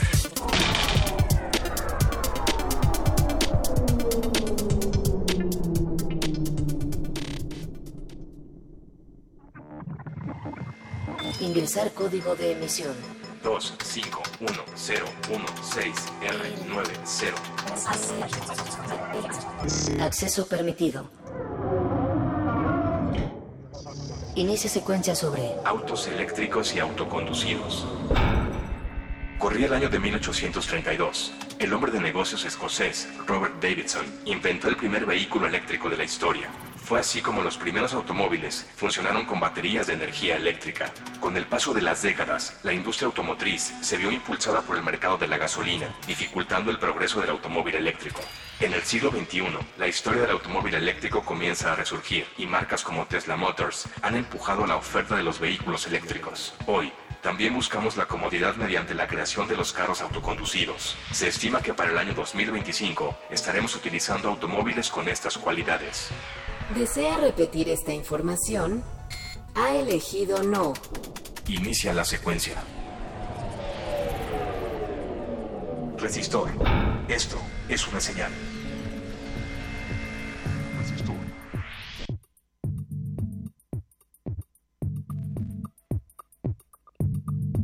Hoy Resistencia Modulada entra en modo de autoconducción y es así como da emisión esta, esta sección de tecnología Resistor, su sección de tecnología favorita de la televisión, de la radio y de la internet. De hecho, la única sección de tecnología que está en todos los medios presente. Así le damos la bienvenida a, a todos los radioescuchas de Radio UNAM. Querida Fembot, Eloísa Gómez, ¿Qué tal? ¿cómo, ¿cómo estás configurada el día de hoy? Pues yo estoy configurada para, ahora sí que para estar en modo automático, ¿eh? Yo con mi sistema operativo como Fembot, muchas cosas las realizo de manera automática. Bien, seguimos trabajando en las mejoras del sistema operativo de, de la Fembot Eloísa Gómez. Esta voz que escuchan es la, la que le hemos prestado a este personaje que es Alberto Candiani. También, también. Eh, amigos, pueden interactuar con nosotros. Tenemos redes sociales en Twitter, arroba Rmodulada, Resistencia Modulada en Facebook. También tenemos un canal en YouTube donde ponemos todos los conciertos que transmitimos todos los jueves desde la sala Julián Carrillo. Y también hay un lugar donde ponemos fotografías de nuestros invitados en Instagram y otras, otras sorpresas más, como dicen. Eloisa, ¿sabías que esta semana sucede Conecta? Conecta UNAM. Conecta 2016, Conecta UNAM 2016 Campus del Pensamiento. Oye, ¿qué te parece que, dado que es un evento bastante importante para esta Universidad Nacional Autónoma de México, tengamos una llamada con alguien que organice esto y que nos platique? ¿De qué se trata? Pues sí. ¿Qué te parece que hacemos esto ahora? ¿Cómo, cómo le hacemos? Claro, ahorita en la línea tenemos a Mirna Ortega. Mirna, ¿estás ahí? Aquí estoy, en modo automático también. Perfecto, bienvenida a Resistor. Y platícanos, ¿de qué se trata este evento, Conecta 2016? Pues mira, como, como ustedes se acuerdan, porque platicamos en otras eh, ediciones anteriores, eh, Conecta Campus del Pensamiento es un foro de reflexión con un formato muy diferente, un formato divertido, en donde se tienden puentes entre el conocimiento científico, las humanidades y las prácticas artísticas para entender, para buscar entender, para buscar, eh, iba a decir respuestas, pero no más bien preguntas a temas que, que nos inquietan a todos y que sobre todo eh, importan a los jóvenes. Esta es la, la cuarta edición, la cuarta vez que lo vamos a realizar. La primera vez hablamos de libertad, después en el 2014 hablamos de los momentos de trascendencia, estos momentos que, cambian el rumbo de, de las naciones o de las personas.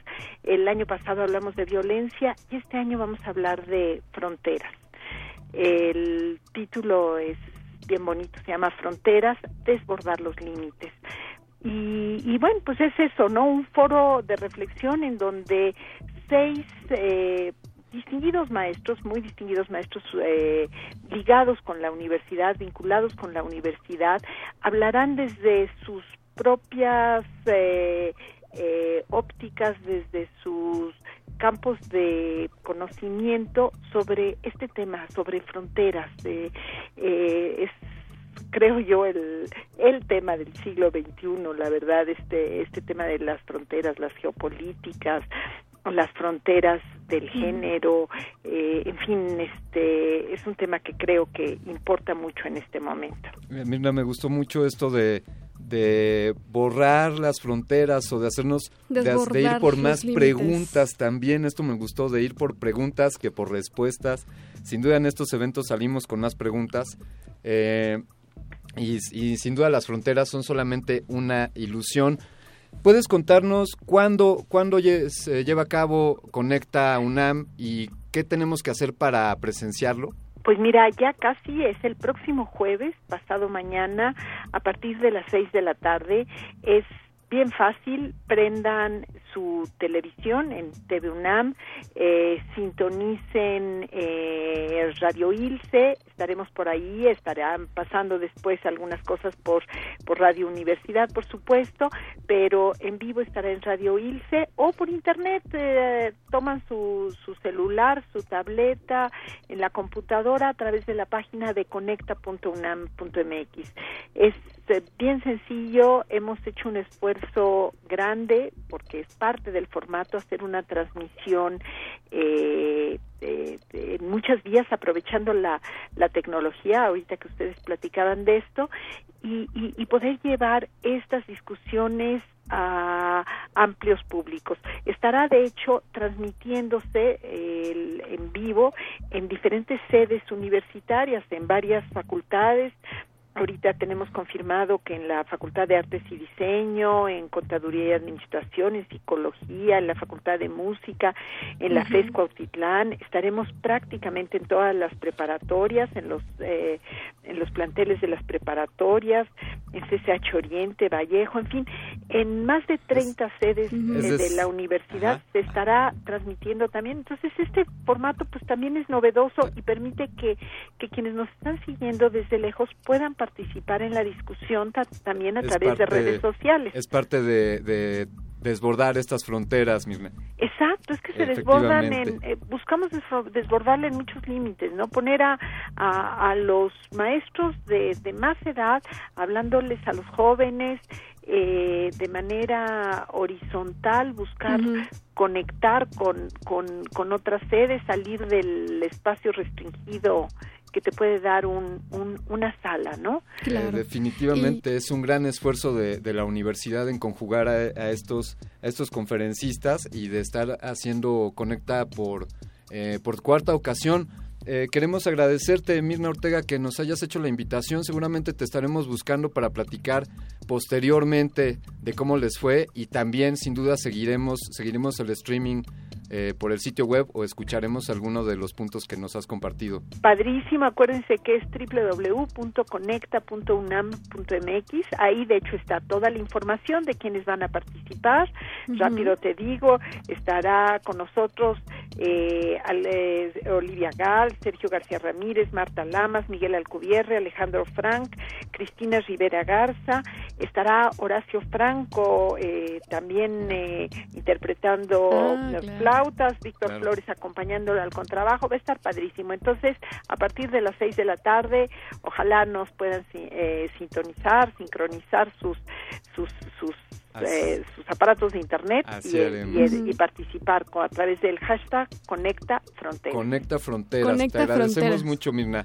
Pues muchas, gracias. Muchas gracias, Alberto. Muchas gracias, Eloísa. Muchas felicidades por el programa. Gracias. Muchas gracias, Mirna. Que estés muy bien. Gracias. Hasta luego. Eloísa, pues como bien sabes, sí. querido, querido Fembot, la UNAM tiene muchísimas ofertas académicas, estudios a todos los niveles. Claro. Y entre ellos, hoy, hoy queremos hacer mención de un, de un curso de comunicación estratégica mediante redes sociales impartido en la Facultad de Estudios Superiores de, de Acatlán. Y para ello vamos a hablar con Arturo Rocha. Con Arturo Rocha. Arturo Rocha, que al parecer también ya está en línea. Hola Arturo, ¿cómo estás? Hola, ¿qué tal Alberto? ¿Cómo están? Muy bien, muchas gracias. ¿Qué tal? platícanos, platícanos por qué la FED Zacatlán está impartiendo un curso sobre estrategia de comunicación para redes sociales. Pues mira, este curso ya tiene tiempo eh, otorgándose en la Facultad de Estudios Superiores de Zacatlán y en específico tenemos ya tres años con, con este curso y en específico este curso para el cual estamos platicando esta noche va a ser el que se va a dar justamente en la sede de, Radio UNAM. Ahí vamos a estar con ustedes compartiendo con toda la gente, no solo de la UNAM, sino también para, para, el, público en general. ¿Y cuáles son las fechas de inicio y término de este curso?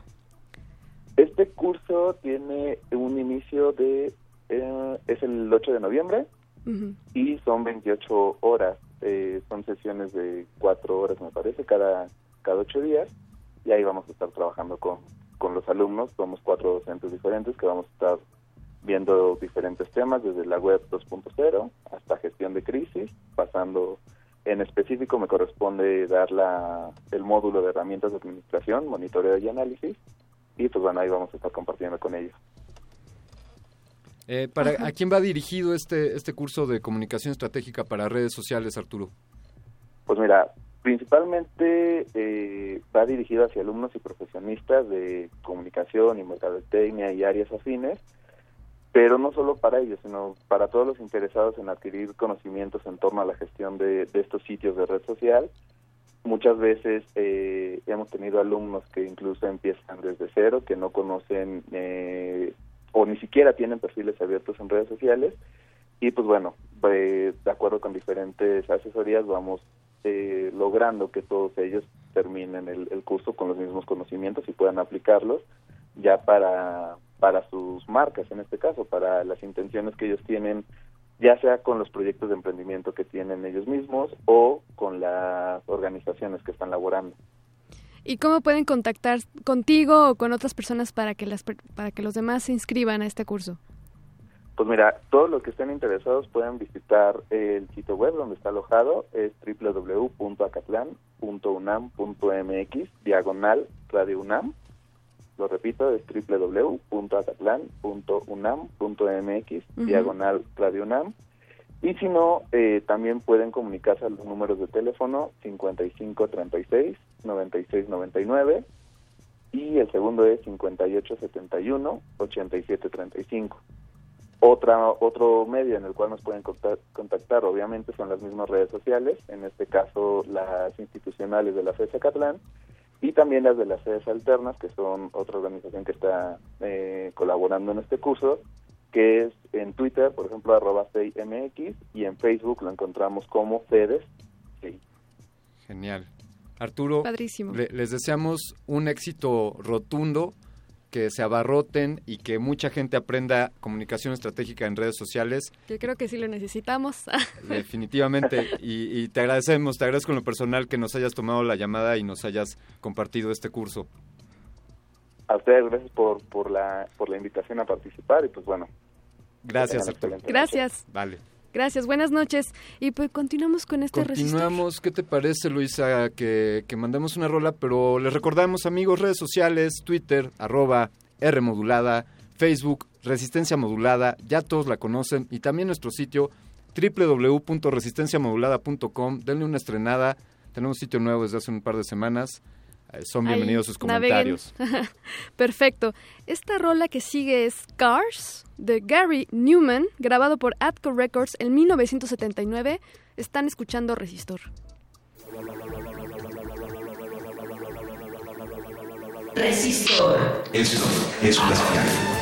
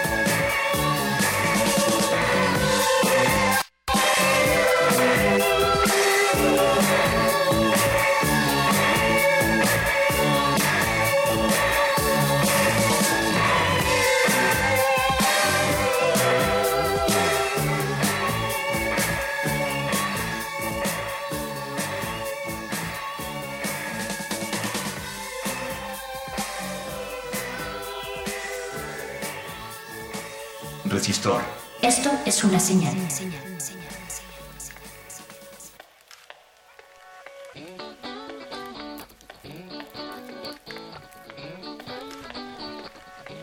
Hace 20 años, en, en, la UNAM inició un proyecto para el desarrollo de vehículos eléctricos e híbridos para que fuera usado en la universidad y posteriormente en la Ciudad de México. El primer prototipo se concretó en 1996 y era un minibús con tecnología de freno regenerativo hidroneumático.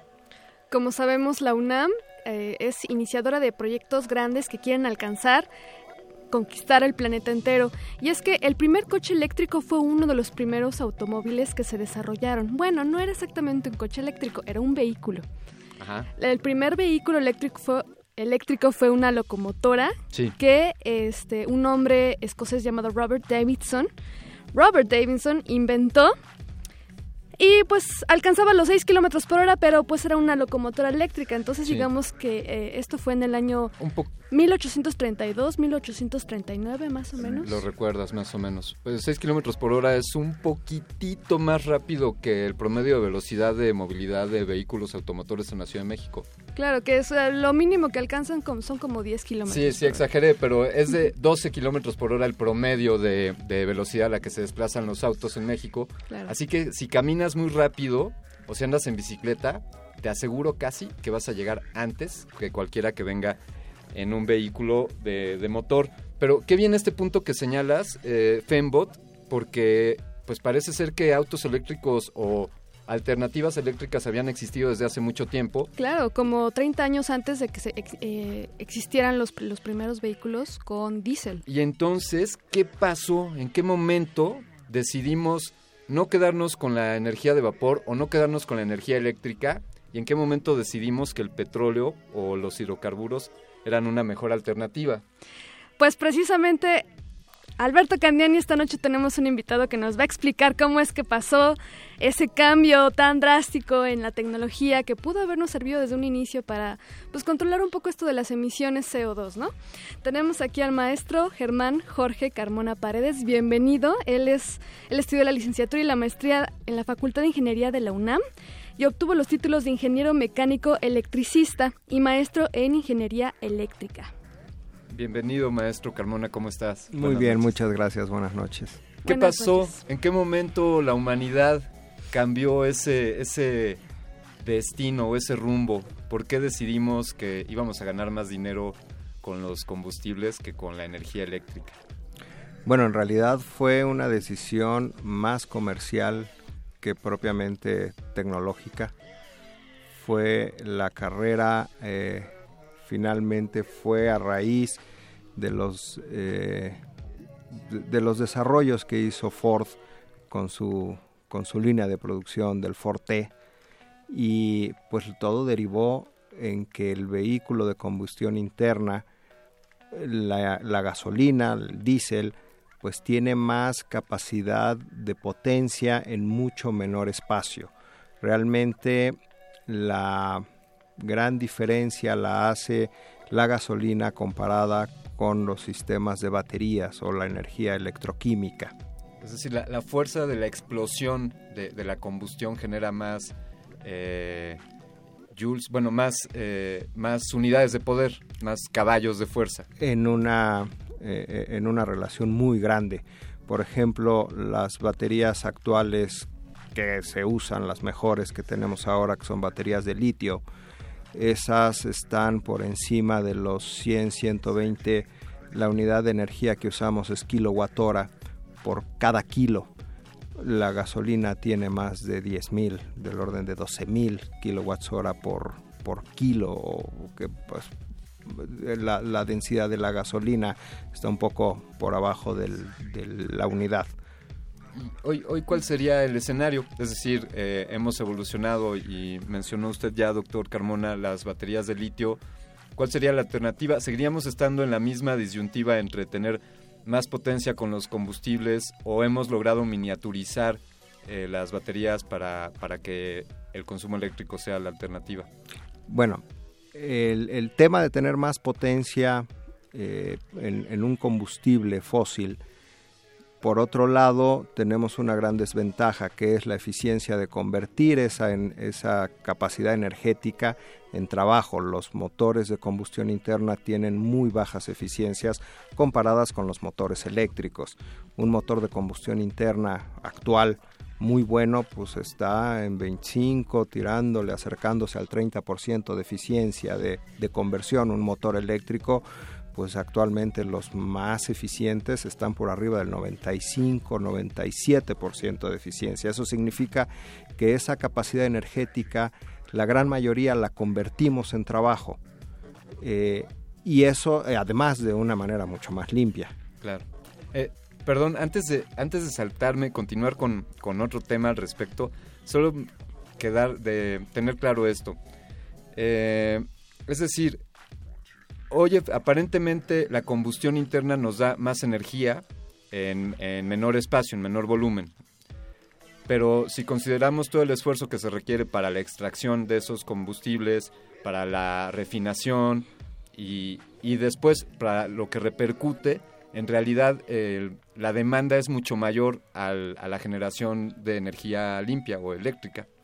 Sí, actualmente ya hay forma de compararlos directamente a través de algo que le llamamos eh, millas por galón equivalente. En un vehículo de combustión interna, en, Estados Unidos se usa la millas por galón, en México sería el kilómetro por litro, eh, y las millas por galón de un vehículo de combustión interna más o menos dan entre 25, 30 hasta 35 los más eficientes en combustión interna. La milla por galón, equivalente lo que significa en el vehículo eléctrico es en la misma cantidad de energía almacenada para, para un galón de gasolina, lo, lo, comparamos con la misma cantidad de energía almacenada en energía eléctrica, en kilowatt hora, y con esa misma cantidad un vehículo eléctrico puede estar dando entre 95 hasta 105, 110 millas por galón equivalente, es decir, tenemos triplicamos el rendimiento, por decirlo de esta manera, y además en todo el proceso desde la extracción del petróleo, sobre todo en México, que nuestra generación de energía eléctrica, pues la gran mayoría se hace con quema combustible fósil. Eh, de todos modos es un proceso mucho más eficiente y más limpio. Al final vamos a quemar un combustible fósil para poder generar la energía eléctrica con la que al final recargamos las baterías, pero de una manera más eficiente y más limpia. ¿Y cómo se recargan esas baterías? ¿Nos podría explicar? ¿Cómo se recargan? Pues en realidad es relativamente simple. Lo que se tiene es, actualmente se tiene infraestructura de recarga o estaciones de recarga en las que eh, un vehículo llega y se conecta y al interior del vehículo está un dispositivo electrónico, el cargador electrónico, que es el que dosifica la cantidad de energía eléctrica que se toma de la red eléctrica y se le inyecta a las baterías. O sea que eh, digamos que el automóvil tiene como una especie de pilita, ¿no? O sea, lo quiero ver como una pila que dice 70%, 50% y lo va a recargar y llega al 100%, ¿no es así? Es correcto, es es el símil a un celular, efectivamente. Lo que pasa es que esa pilita, pues no es tan pilita, ¿no? ¿Verdad? Este, tenemos unos cuantos kilos arrastrando en baterías, en peso y en muchos pesos, porque es lo más costoso de los vehículos eléctricos. el banco de baterías. El banco de baterías. ¿Qué tan costoso es eh, un vehículo eléctrico y qué tan costoso, si es factible, es convertir un vehículo de combustión interna a, eléctrico.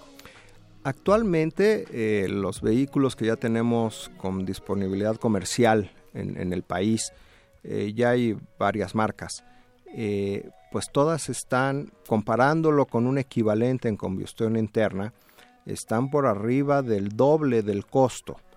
Hacer una, están oscilando al medio millón de pesos o un poquito más dependiendo los modelos y las marcas, mientras que una conversión pues puede estar oscilando desde las más simples de alrededor de 10, 11 mil dólares hasta las más completas y más sofisticadas que pueden estar pues en 20 mil dólares.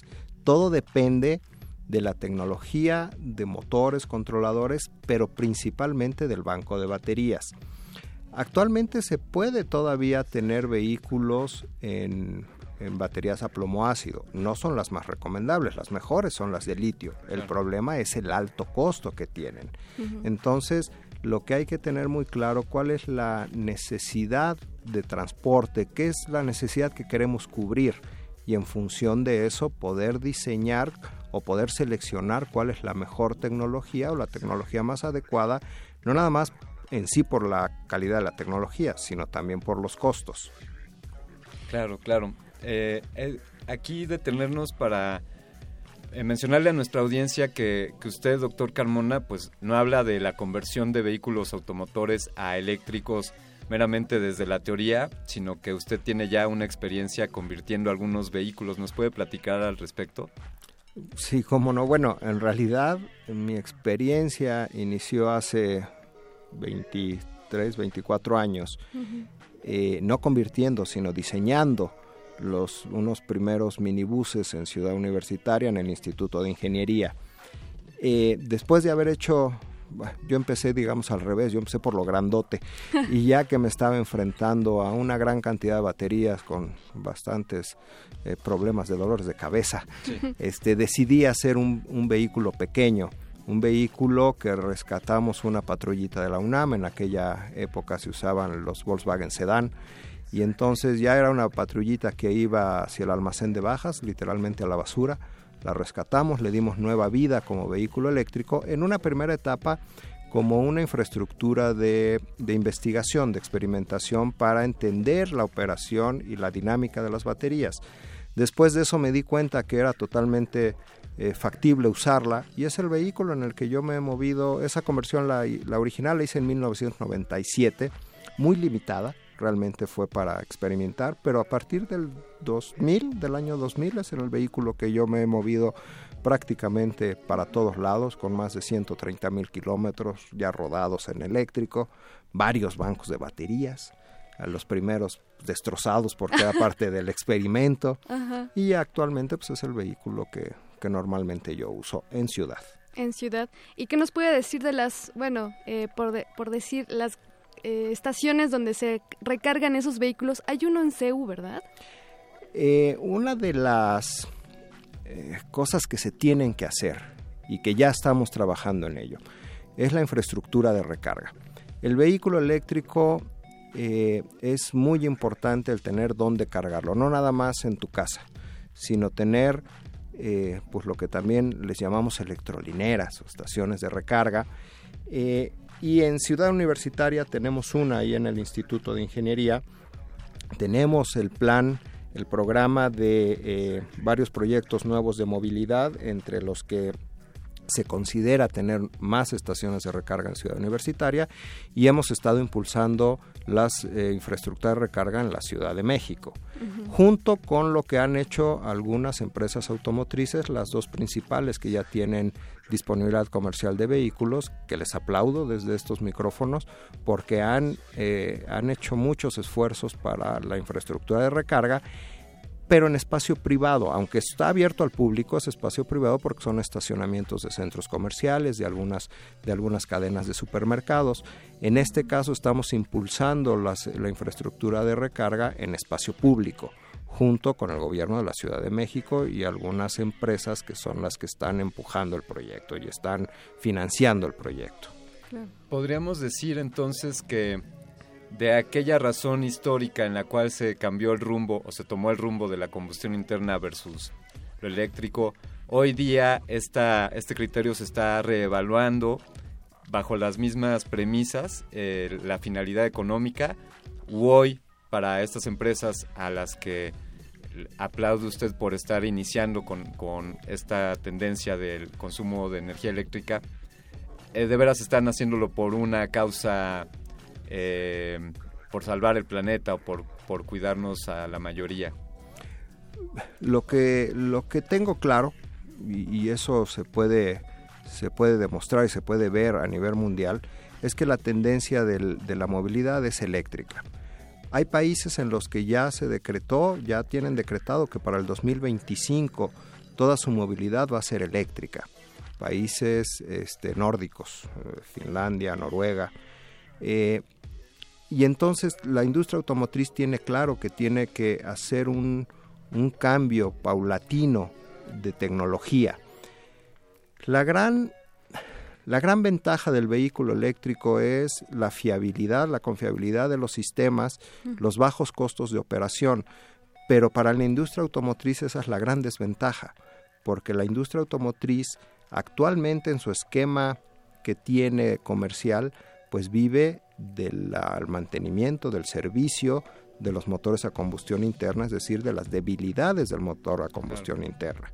Entonces tienen que hacer un cambio de paradigma, un cambio de, de, forma de hacer negocio, porque también lo que está claro es que para que un producto exista en el mercado, pues tiene que ser negocio, tiene que cubrir una, una necesidad y tiene que haber negocio.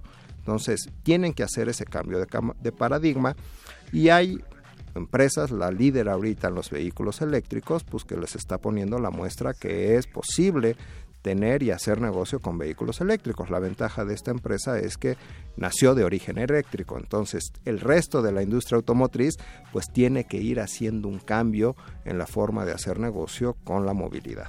¿Aproximadamente cuántos años usted calcula que se va a hacer este cambio paulatino?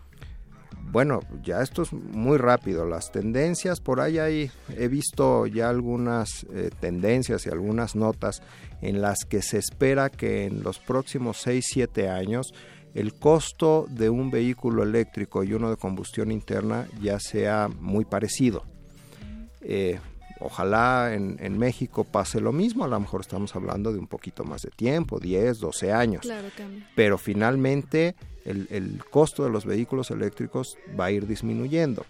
Es como cualquier introducción de una, de una nueva tecnología. Hace 30 años, ¿cuánto costaba un teléfono celular? Sí, era, ¿Cuánto costaba era una llamada? ¿De Claro. qué tamaño era? El ¿Cuánto internet. duraba? ¿No? Ahora, ¿quién no usa un teléfono celular? Eh, esas son las tendencias que van marcando, Así van es. marcando el, el camino. Hay un par de comentarios por ahí en redes sociales de Carlos Ríos Soto. Un saludo, Carlos. Él nos dice, en mis traslados urbanos viajo en bici entre 25 y 35 kilómetros por hora y dejo a los automóviles bien atrás. Saludos cordiales. Y él también nos dice, se debe conocer la demanda y las necesidades de movilidad, sin duda información que nos es de utilidad. Quiero mandarle un saludo a Lenny, Lenny desde Morelia, espero que estés bien. Y ahora, amigos, vamos a escuchar para continuar con este resistor un pequeño byte. Este es un byte de resistor. Alumnos de las facultades de Arquitectura, Ingeniería y del Centro de Investigaciones y Diseño Industrial de la UNAM exhibirán un vehículo eléctrico llamado MACO en el Gran Premio de México de Fórmula 1 que se llevará a cabo en el Autódromo Hermanos Rodríguez. Este prototipo de auto eléctrico hecho por el equipo universitario llamado Mixly fue ganador del segundo lugar en América Latina de Shell Go Marathon 2016. Mako está fabricado con un monoscasco de fibra de carbono en negro y gris, listo para desplazarse sobre tres ruedas a gran velocidad. Está inspirado en la forma y el color de un tiburón proveniente de Tamaulipas, México. Byte de resistor. Resistor. Esto es una señal.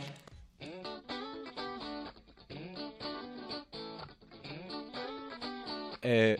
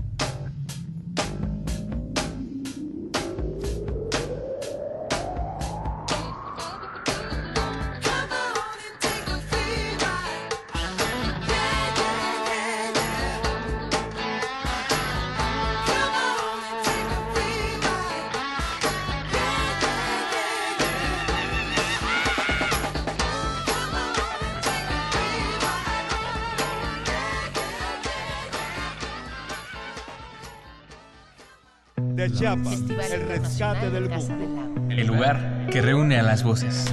Jaculatoria, dícese de las oraciones de erección. Los y las poetas reunidos en un solo evento. Radio UNAM y Casa del Lago celebran 11 ediciones de Poesía en voz alta. Poesía en voz alta. Escucha nuestras cápsulas con la historia y poesía de los invitados nacionales e internacionales. Revive la mezcla de las emociones que solo un acto así puede provocar. Si es poesía, que sea en voz alta.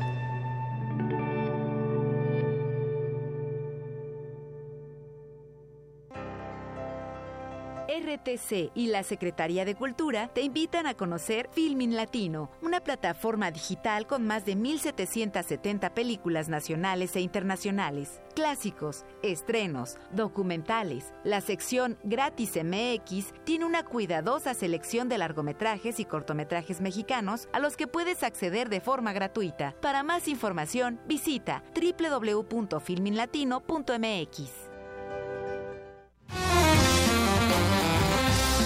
Te invitamos a probar una bebida diferente. Jazz Infusión. Un brebaje preparado por compositores de jazz que mezcla la síncopa con el rock, la música formal y más géneros. Domingos a las 7 de la noche por el 96.1 de FM. Radio UNAM. Resistor. Esto es una señal.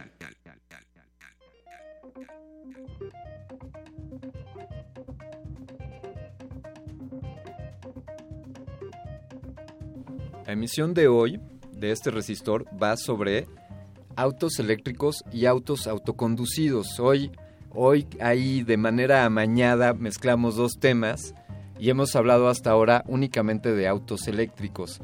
¿Qué podemos decir, eh, doctor Carmona, de los autos autoconducidos? ¿Son una cuestión eh, de ciencia ficción? ¿Ya sucede, solo lo vemos en los videos en YouTube o de veras ya hay circulando por el mundo autos que se manejan solos? Bueno, son una realidad.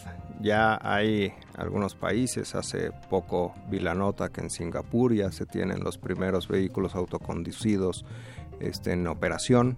Hay desarrollos muy importantes a nivel mundial. En, en, Alemania, de hecho, hay un doctor mexicano que está ya muy metido en el tema. Uh -huh. Este, bueno, pues la empresa líder de vehículos eléctricos, Tesla, me, me animo a decirlo porque es, es, es, importante Tesla Motors, pues un, el vehículo que tiene tiene ya la posibilidad de ser autoconducido. Entonces es una realidad el vehículo autoconducido. Se tiene que desarrollar mucha infraestructura en las ciudades para que eh, pues cada vez tengamos más. Eh, Tesla, Tesla Motors, Elon Musk, el CEO, el, el, la cabeza de esta empresa, eh, ha llegado a hablar en algún momento respecto a que para el año 2020 será más peligroso que un ser humano conduzca un auto a, a que un auto se conduzca por sí mismo. ¿Qué, qué opinión le merece esta ¿Qué tan declaración? cerca estamos de eso? Bueno, yo creo que podríamos hacer la reflexión y voltear un poquito la mirada al cielo. ¿no? Los aviones actualmente pues son piloto automático, prácticamente hacen todo solos. Hay condiciones muy particulares en las que sí se tiene que tener todavía la habilidad humana, pero bueno, para allá va también el, el vehículo. Eh, el mm. tema es que no nada más depende del puro vehículo, sino también de la infraestructura de las ciudades, de la organización de las ciudades, este, y ahí es donde particularmente en México tenemos mucho camino que, que recorrer antes de que los tengamos como una realidad. Como, como cuáles serían algunas de estas condiciones que debería de presentar la, la urbanidad de las ciudades para aceptar este tipo de, de, vehículos? Mira, una básica, y esa se puede ver en el Tesla, cuando uno se sube y ve ahí el sistema y la pantalla que tiene, lo primero que detecta son las líneas de los carriles. Uh -huh. ¿Cuáles? Ah. ¿Cuáles? ¿no? En, en, México de repente un día amanece con líneas y otros días no hay porque taparon un bache y ya nos pintaron la línea. Claro. Entonces, ese tipo de, de cosas pues es básica y, es, y, esa es la más simple. Uh -huh. la movilidad dentro de, la vialidad en las calles de la Ciudad de México. Todo el tema de, de balizamiento de las calles, de orden, de organización, que tenemos mucho camino que recorrer en ese sentido. Expliquémosle al auto autónomo que eje 5 es reversible de 9 a 9, 17 o algo así. Yo tengo una duda. Eh, con este, estos problemas de tráfico que tenemos en la querida ciudad, en la Metropolitan, ¿usted cree que con autos autoconducidos podremos resolver ese problema? O sea, ya los autos van a pensar por nosotros para moverse y que no tenga que ver ese problema de, ay, quítate y no sé qué, no sé cuánto. Es, problema, es, es muy posible que ayude eso porque uno de los grandes problemas del tráfico es precisamente por el humor de la gente. Si la persona salió un poquito tarde y trae, prisa, pues cree que metiéndose y empujando va a llegar más rápido y al contrario lo que haces es un atorón más grande, ¿no? Es, es, como cuando tienes un nudo de hilo en una madeja, mientras más le jalas, pues más lo atascas. Entonces hay que empezar a deshacer la madeja poco a poco, hay que tener calma, hay que ir de manera organizada. Y eso lo puede tener el, auto autónomo porque no depende de la decisión de una persona, depende de información este, geográfica, de GPS, de pues las tecnologías actuales que nos va diciendo cómo va el tráfico y empezar a tomar decisiones a ese respecto.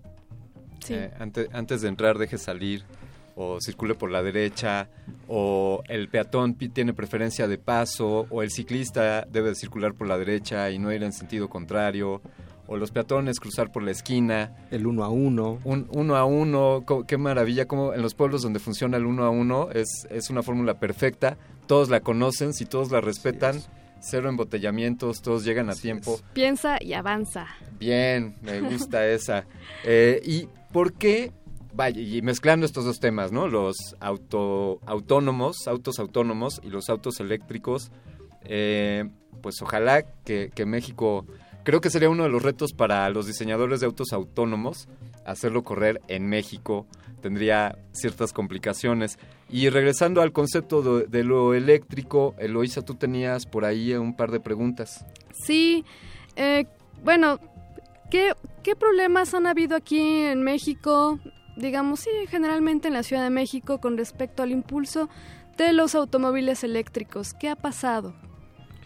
Eh, más que del automóvil eléctrico como, tal, los proyectos que nosotros eh, desarrollamos en el Instituto de Ingeniería desde hace más de 20 años fue enfocado a transporte público eléctrico.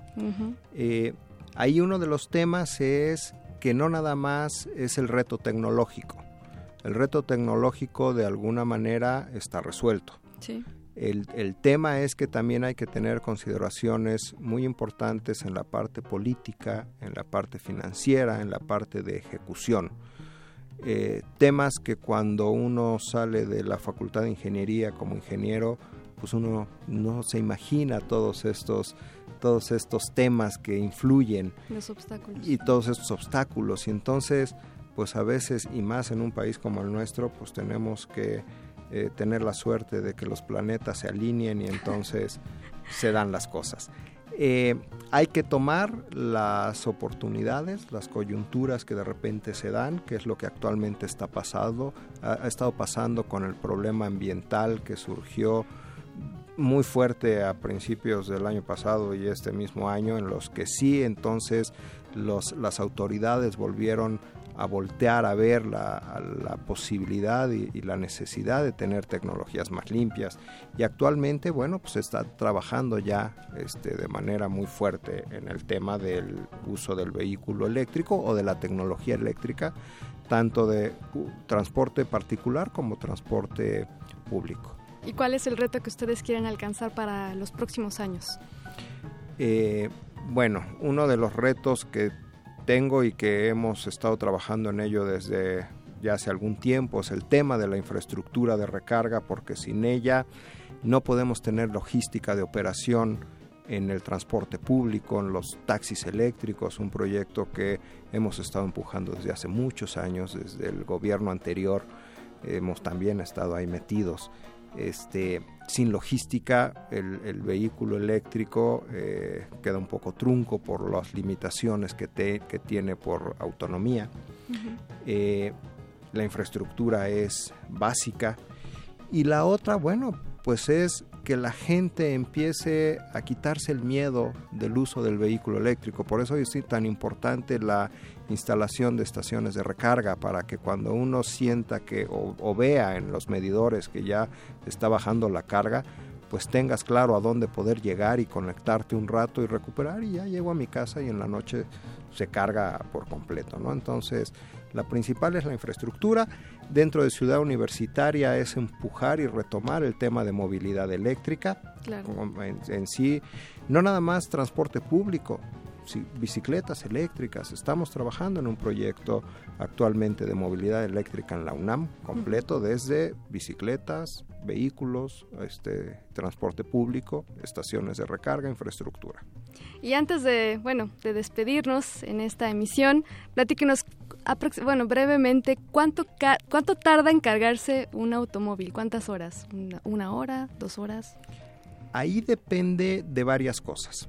Uno, de la capacidad de la estación de recarga y otra de propiamente la instalación del vehículo y el tipo de eh, tecnología de baterías. Hay vehículos que se pueden cargar en media hora, 40 minutos y recuperar el 80% de la recarga o tener una carga lenta y pueden ser 3, 4 horas. Así que me puedo ir a dormir tranquilamente, dejo cargando mi, mi automóvil eléctrico, autoconducido. Sí. Yo, yo creo, Fembot, que se va a tardar más o menos lo mismo que te tardas tú en recargarte. Así es. Así que no, no te preocupes por eso. Este resistor está llegando a su fin. Se quedó en el aire la pregunta de por qué el Metrobús no es eléctrico. Exacto. La dejaremos para una próxima emisión. Pero pues, pues, ustedes pueden preguntarle directamente al maestro Germán Jorge Carmona Paredes algún sitio donde la gente pueda contactarlo, redes sociales.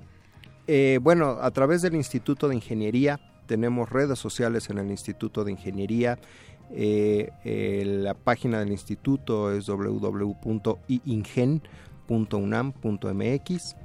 Este, en Facebook también el Instituto de Ingeniería tiene su, página y las preguntas que lleguen a través del instituto finalmente me las hacen llegar a mí y podemos estar en contacto directamente. Perfecto, ya lo saben queridos radionautas, ahí pregúntele por qué el, Metrobús no es eléctrico. Bien, esa la dejaremos para, para redes sociales. Eh, maestro Carmona Paredes, queremos agradecerle que nos haya venido a a compartir de esta energía eléctrica esta noche aquí a Resistor. Es un placer y encantado de estar aquí con ustedes. Muchas gracias por la invitación. Gracias, a usted. Eh, querido Fembot, ¿cómo, ¿cómo viste esta emisión? ¿Te pareció bien el piloto automático? Sí, sí, creo que cada vez vamos a estar más cercanos a mis primos lejanos, que son los automóviles eléctricos, que pronto serán inteligencia artificial y se van a convertir en, Transformers y esas cosas. Pero bueno, vámonos con esta rola. Esto, esto va a ser para despedirnos. Antes, yo quiero agradecerte a ti por haber escuchado este resistor, por sintonizar Radio UNAM y Resistencia Modulada. Te invitamos a que continúes con nosotros. Después de este programa, continúa Punto R. Estarán hablando sobre travestismo, y los drag queen.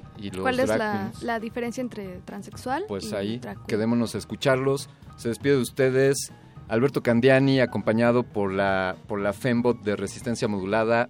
Eloísa Gómez. Nos vemos próxima, el próximo martes con el tema del día, del Día de los Muertos, la muerte y la tecnología. Esto que van a escuchar es de Queen y se llama I'm in Love with My Car, grabado por EMI Records en el mejor año del milenio pasado, que fue el 1975. Esto fue Resistor. Resistor. Esto es una señal.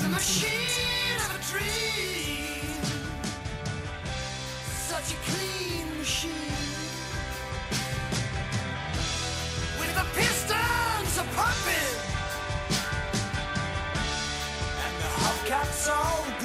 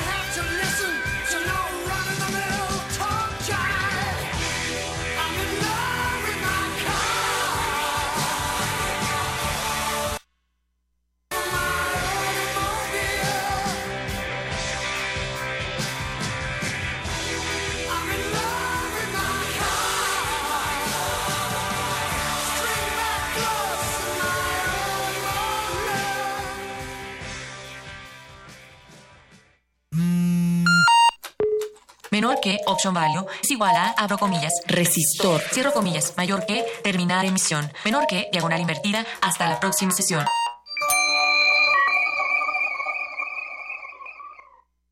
Resistencia modulada. Habla Dr. Shenka. Realmente, como te comento, siempre es, es un placer el, el poder escuchar nuevas propuestas musicales y yo creo que es importante que los chicos retomen el radio. El radio es una forma muy exquisita de informarse, de imaginar y pues en, en buena hora para todos ustedes. Gracias, un abrazo gracias. a todos y es interesante, es interesante que estén surgiendo siempre nuevas propuestas para que los chicos tengan opciones de escuchar algo completamente diferente, ¿no?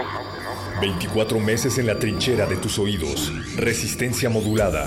De lunes a jueves de las 21 a las 0 horas. Viernes de las 22 a las 0 horas. Por el 96.1 de FM. Radio UNAM.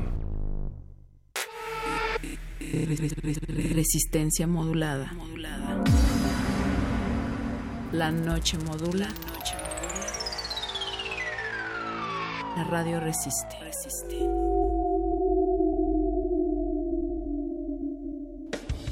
Apaga la luz, enciende los sentidos, disfruta las esencias que exudan de tu radio. Hablemos de sexo. Toquemos el punto R.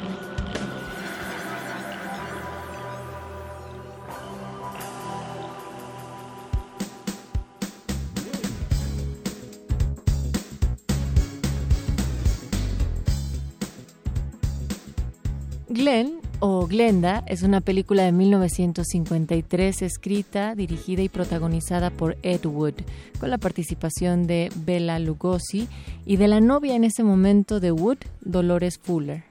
La cinta es un drama acerca del travestismo y la transexualidad y es básicamente semi-autobiográfica. El mismo Wood era travestido y la película es una plegaria por la tolerancia. Dolores Fuller encargó y encarnó el personaje de novia de Glenn y Fuller no conocía la faceta travestista de Wood por aquel entonces. En realidad, la naturaleza de la película no se le explicó totalmente e incluso Wood en raras ocasiones se llegó a vestir con ropa de mujer mientras que ella estaba en los platós. Solo cuando se visionó la película completa se reveló la verdad y Fuller afirmó haber sido humillada por la experiencia. Tú, puntorrista, ¿crees que la ropa que utilizamos decide nuestro género? Esto es punto R y el día de hoy vamos a hablar de travestismo y transvestis. Comenzamos. El punto R.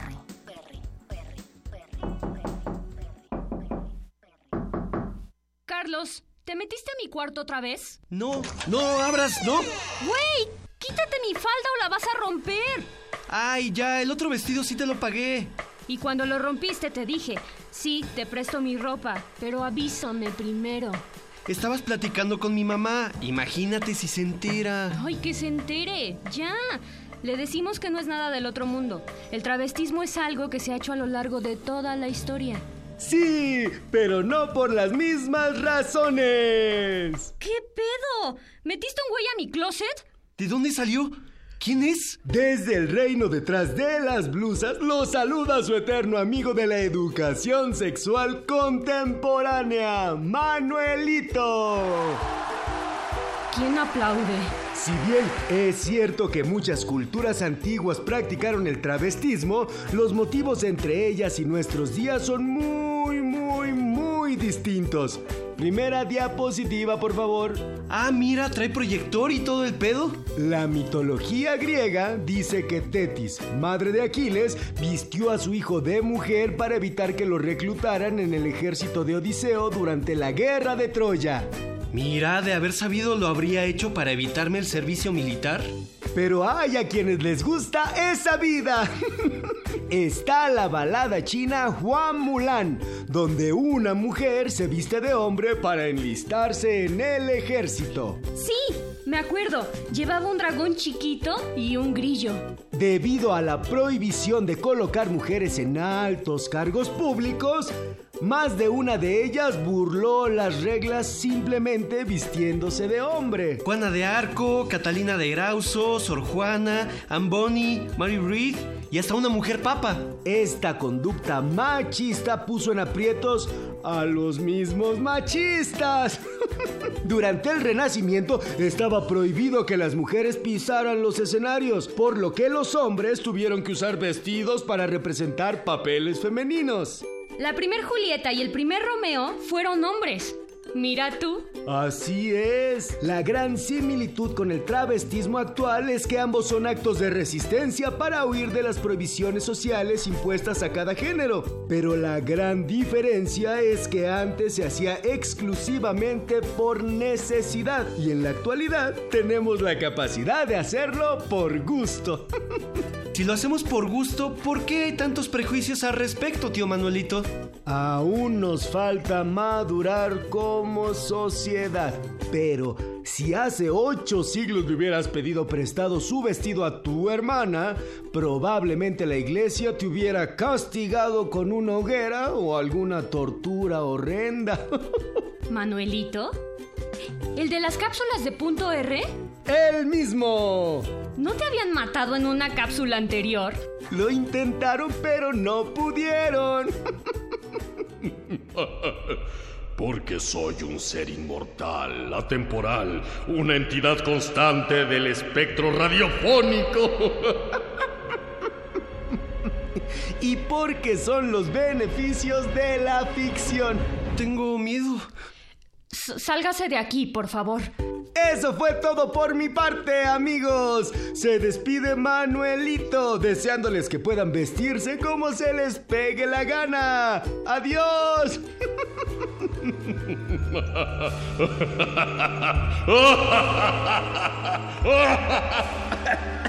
ya me voy.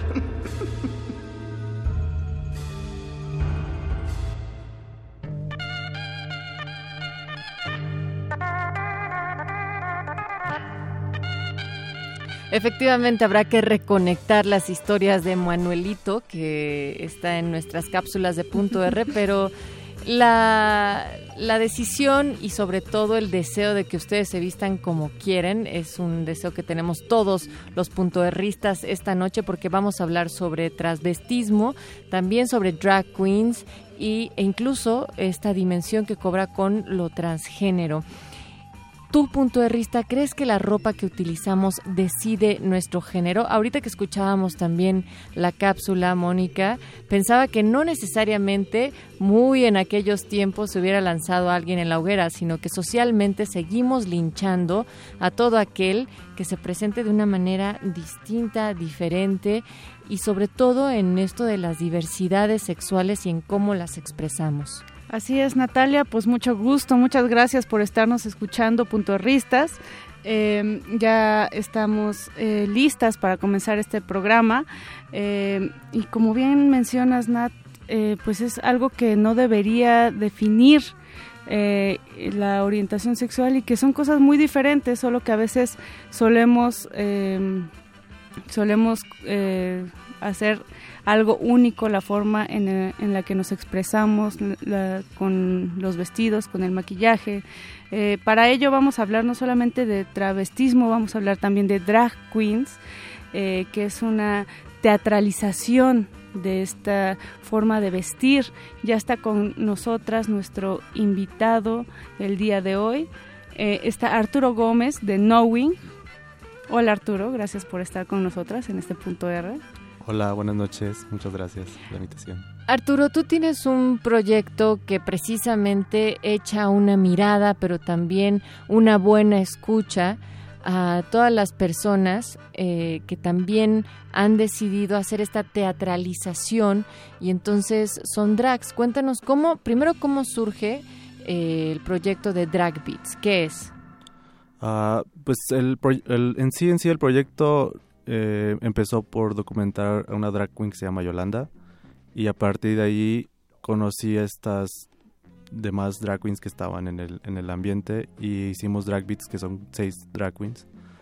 Y decidí documentar como su forma de, de vida y darles como una, una voz. Y conforme el tiempo pues ya este empecé a hacer como unitarios en, en mi canal de Knowing. Y otra, eh, darles como espacio a otras Dark Queens. Knowing es precisamente un canal de... Eh, es un canal en, eh, de YouTube y, y, Facebook que son cortos documentales y son este, cada semana. Ahorita ya es una productora y estamos este, documentando Drag Queens. Muy bien, pues queremos que también eh, nuestro auditorio se una a esta conversación, si tienen dudas, también para que conozcan más sobre este proyecto. Recuerden que estamos en redes, arroba R modulada es nuestro Twitter y Facebook Resistencia Modulada. A mí me llamó mucho la atención ahora que platica sobre Yolanda, que es precisamente, digamos, que el primer documental que, que sí. realizas, el acercamiento al, al mundo drag y hay una frase con la cual se abre eh, Yolanda y él dice precisamente el amor construye y destruye, nos atraviesa, nos deja indefensos, nos violenta. El amor es corporal y mental, lo cual lo hace netamente humano. ¿Qué nos puedes también des, o sea, pues hablar un poco sobre este acercamiento al mundo drag? Es decir, ¿cuál sería una diferencia entre alguien travesti y alguien drag. Eh, sí, el, drag es precisamente eh, exagerar como los puntos eh, de, femeninos y jugar con este rol de género. Y el travestismo es, es cuando alguien gusta de estar vestido de una mujer, pero no, no, no lo lleva a esta, como decía, de televisación y hacer como un performance. Entonces el drag crea esto de de crear esta dinámica y, y provocar a la gente y uh -huh. hacer como un hacerlos pensar como sobre esto de los roles de género si, si un hombre usa una peluca o si una mujer usa un bigote Arturo, el caso de Yolanda es algo particular y fue justo por eso que lo elegiste. Me gustaría que nos dijeras qué encontraste en este personaje que era distinto a las demás drags. Eh, porque era como un personaje que Raúl de los Santos estaba, lo tenía muy construido que era y que es un personaje que hasta es una como una española crea un crea un tipo de voz y crea estos performances como que son para asustar a la gente o impactar a la gente uh -huh. y, y, en su en el documental este habla sobre sobre este discurso que, que tiene que es como eh, que la, los, los hombres con los que salía este no, no, no, no quieren estar con, con, él porque creían que quería ser una mujer. Y el drag queen no es precisamente eso, sino es como un performance que lo usa un personaje.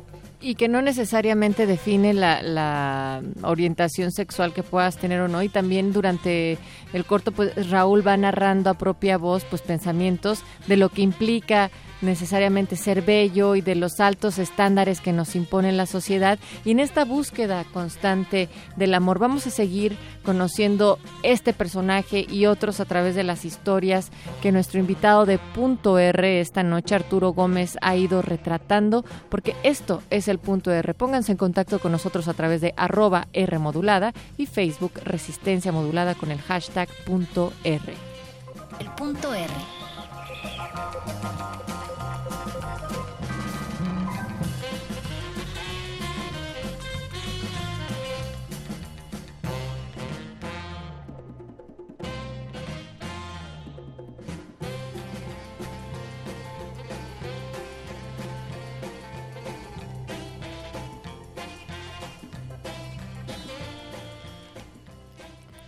Esta noche en Punto R, eh, platicando con Arturo Gómez de Knowing the Drag Beats, teníamos todavía pendiente, Arturo, ¿qué otras historias surgen eh, en el proyecto de Drag Beats? Y sobre todo, ¿qué es lo que vas descubriendo sobre el mundo drag?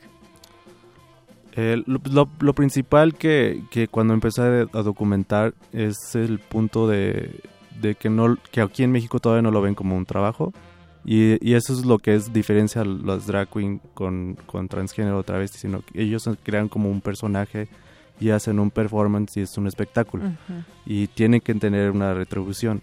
Y lo que, el punto que siempre me iba por los, los documentales es sobre, sobre esto, que no, que no tienen una, no un pago justo. Y es como un, un esfuerzo que hacen, este, pues muy de gastos, de físicamente, y no hay, todavía no hay como el respeto de que lo ven como un trabajo aquí en México. Exacto, y que no solamente no lo ven como un trabajo, sino que hay un pago que no es justo, ¿no? Cuando hacen este tipo de shows, porque hay muchos eh, lugares, bares donde se realizan estos performances. Eh, y bueno, esto orilla a lo que hablábamos ya en algún otro punto R, que es pues a, a- a la prostitución en algunos casos o a que tengan una doble vida, ¿no? Con otros trabajos en donde, bueno, pues es desgastante para estos personajes y para ellas mismas, ¿no?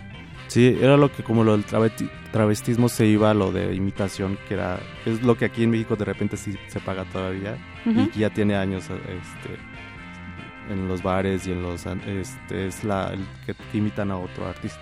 Es un hombre que, que imita a una mujer. Y el drag queen es como es un personaje que inventan ellas mismas y crean un, a partir de ahí un, un- un espectáculo. Y todavía no, no es como la, la diferencia de, de darles como el pago justo a las drag y el transgénero pues sí es como no hay tanto no, no tienen derechos y, y van como orillándose a otros trabajos como lo que es la prostitución A mí me gusta mucho que cada vez que hablamos sobre la diversidad de las comunidades y de la comunidad de la diversidad sexual, Moni, eh, siempre planteamos cierta taxonomía para poder ir descifrando y desmenuzando cómo los conceptos también pueden hacernos nos limitan en ocasiones y en otras tantas nos dan un- una identidad. Entonces, en este sentido, a ver, vamos a definir, Arturo, contigo. ¿Qué es una persona drag? Después, ¿qué es un drag king? Y un bio drag.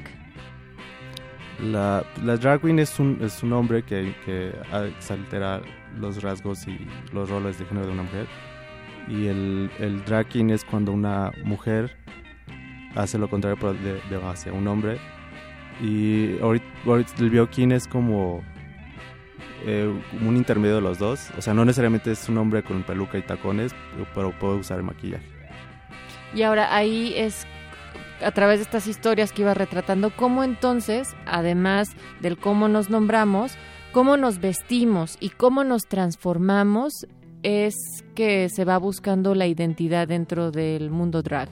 Porque incluso hace un momento platicábamos como también, eh, pues esto puede eh, eh, compararse con algunas subculturas urbanas, ¿no? Por ejemplo, los darks, ¿no? O punks, que no siempre traen esta vestimenta, ¿no? no o sea, salen el fin de semana quizá eh, al chopo o algún concierto no sé, pero no quiere decir que todo el tiempo estén usando esta vestimenta, ¿no? Su identidad sí eh, está ligada a la forma en la que se visten o se maquillan, pero no quiere decir que todo el tiempo estén así tampoco, ¿no? Sí, exacto. O sea, no es como me voy a poner tacones y peluca todo el día. Es simplemente cuando van a un espectáculo o crean un, un show, es cuando se crean esta vestimenta y hacen como el personaje. Y no es algo que, es, que, que vivan al día al día. Pero estos personajes sí reflejan cierta identidad en este proceso de transformación. ¿Qué has observado tú, Arturo?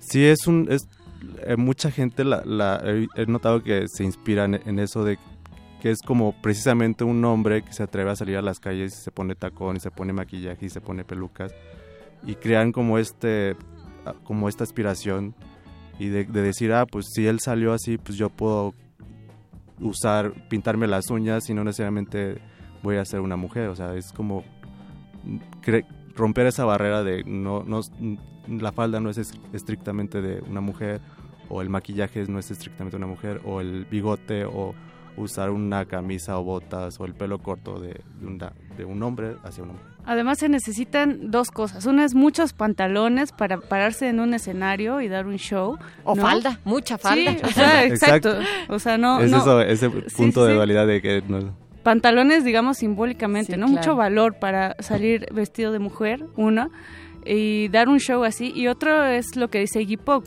¿no? ¿Por qué me avergonzaría vestirme de mujer si no me da... eh, si no me avergüenzan las mujeres, entonces no, no tiene sentido que si me gusta vestirme de mujer, eh, me avergüence hacerlo, ¿no? Eh, ¿Qué les parece si vamos a escuchar un poco de música y nuestro Radio Sutra y regresamos con este tema? Recuerden, en redes estamos como arroba R modulada en Twitter, Facebook Resistencia Modulada. Tu punto de vista, ¿qué piensas? ¿La vestimenta define el género?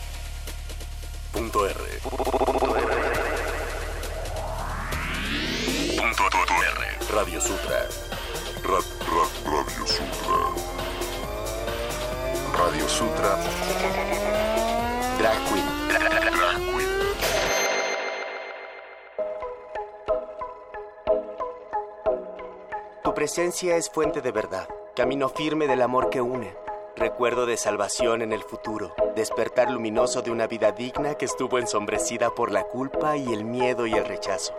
Tu cuerpo es occidente con Uranos, revestido del Padre y en el Hijo, divino desde la punta de tu uña torcida hasta la punta del páramo márfil de tus omóplatos. Nalga, sudor, lunares, miembro erecto, ensortijado azabache de gallardo potro, de la crina a la cola, perla turgente, atléticas zancas de viril pendencia. Memoria del fútbol son tus dos piernas y un tímido six-pack que te hace encuadre. en el robusto, pero delicado, lúbrico, mas no excesivo, glandesco, aunque no gigante, pletórico, real, supremo pene.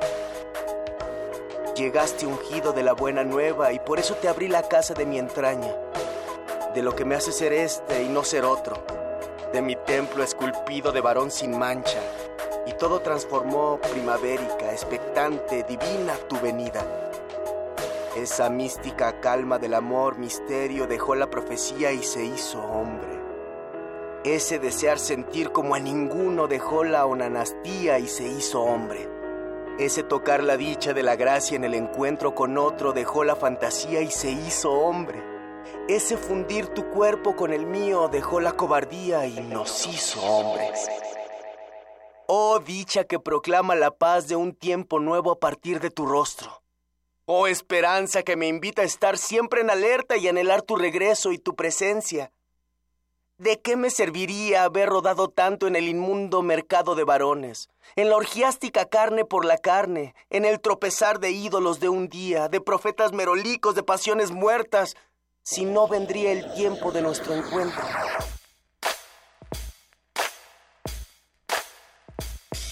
Oh, proclama del ideal cumplido en tu cuerpo, en tu nombre y el mío.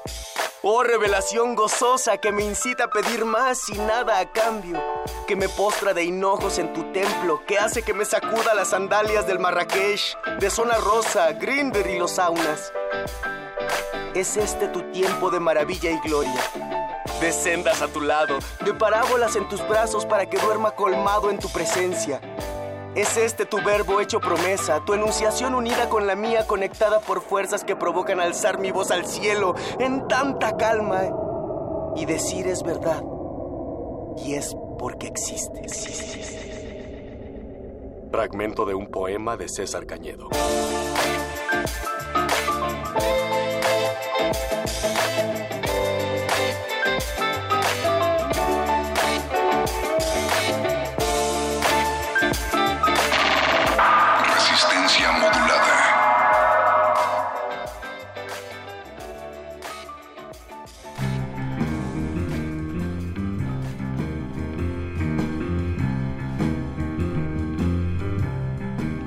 Gracias por estar sintonizando este punto R del martes 25 de octubre. Queremos saber, punto Rristas, si creen que la ropa que utilizamos decide nuestro género. Si lo creen así, pueden escribirnos a nuestro Twitter, arroba Rmodulada, o en Facebook estamos como Resistencia Modulada. Eh, acabamos de escuchar nuestro Radio Sutra y también eh, una canción que se llama Your Spin My Ride de Death or Alive. Esta canción es eh, bastante ochentera, Nat, y el cantante Pete Burns acaba de fallecer hace dos días. Fue. ¿no? Exacto. Lamentablemente se nos fue. Él eh, pues era muy abierto con su sexualidad y precisamente por ese motivo elegimos esa canción para este día.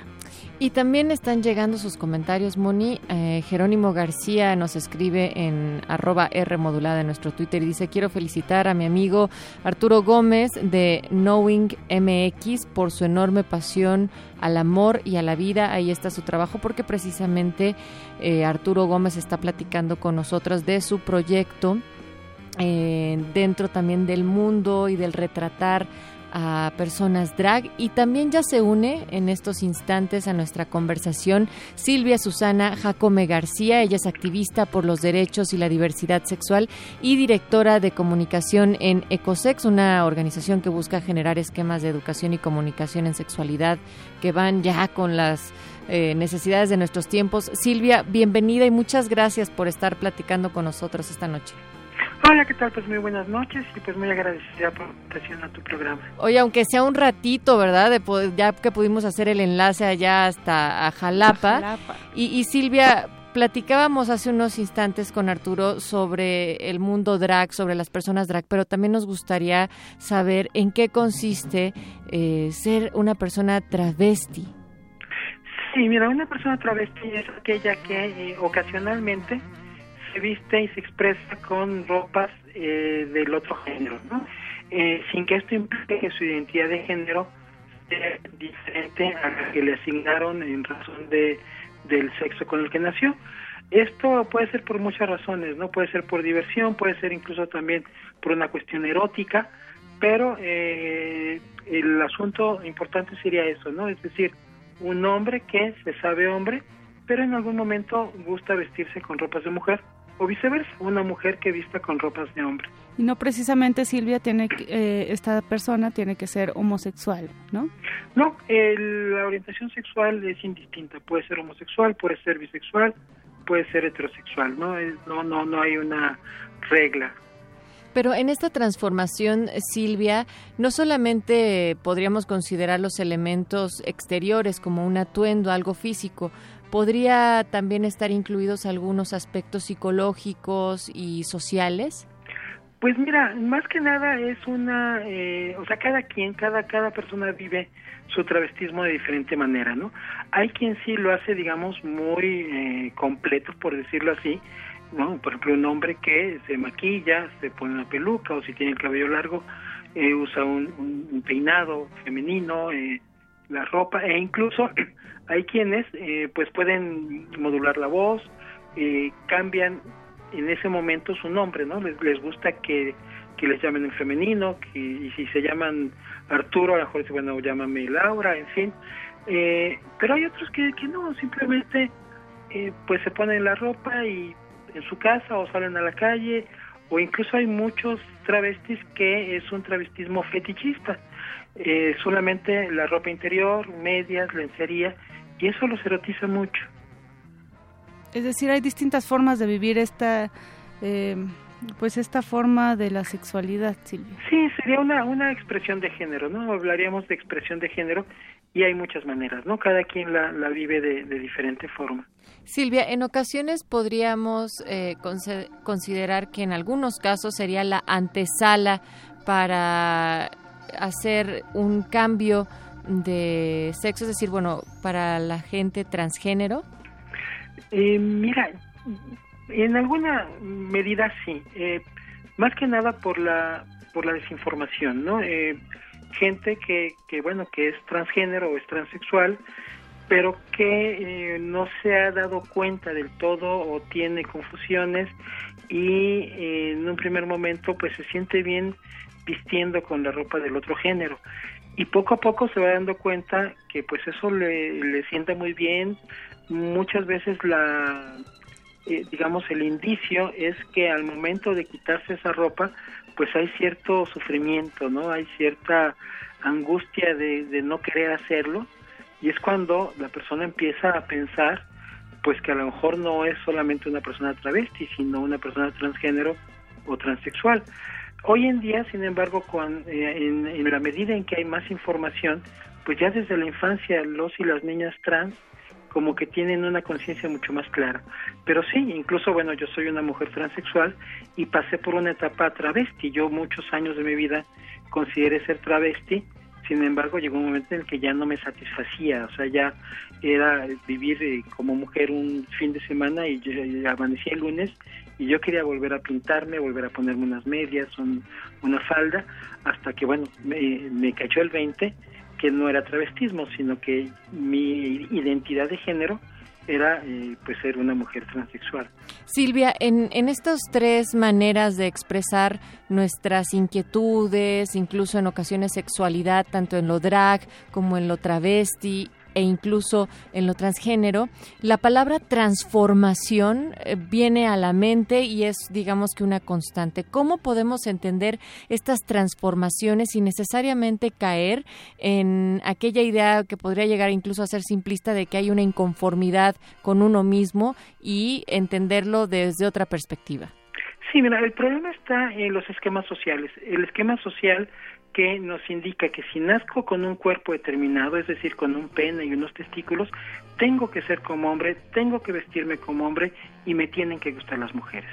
Y si nazco con una vulva, pues todo lo contrario, ¿no? Entonces, eh, este esquema es muy rígido y no contempla que hay una independencia entre el sexo y el género. Es decir, yo puedo nacer con un pene y sin embargo saberme una mujer o nacer con una vulva y saberme un hombre. Entonces, eh, por eso pareciera, y además nos imponen una serie de eh, pues mandatos sociales, ¿no? la ropa, los colores, la forma de caminar, eh, si somos hombres o si somos mujeres. Entonces pareciera que estamos eh, inconformes con el cuerpo o con el género que nos asignaron, pero no es que estemos inconformes con el cuerpo, estamos inconformes con el esquema que nos obliga a vivir de esa manera. En el momento en el que, en mi caso, por ejemplo, yo entendí esto, que el sexo y el género son eh, categorías diferentes e independientes, me sentí muy liberada porque entonces dejé de preocuparme si tenía eh, los senos muy pequeñitos, si tenía las espaldas muy anchas y también dejé de, de estar pensando en que tenía que ponerme medias, tacones, no, porque me puedo poner unos tenis, un pantalón de mezclilla y no por eso soy menos mujer, ¿no? Entonces, ese es el problema, los esquemas tan rígidos que nos obligan a hacer ciertas cosas y que no se adecúan a la realidad que vivimos muchas personas.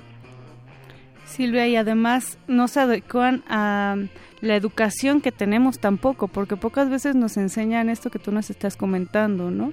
Lo cual debería ser parte fundamental de pues de la educación básica.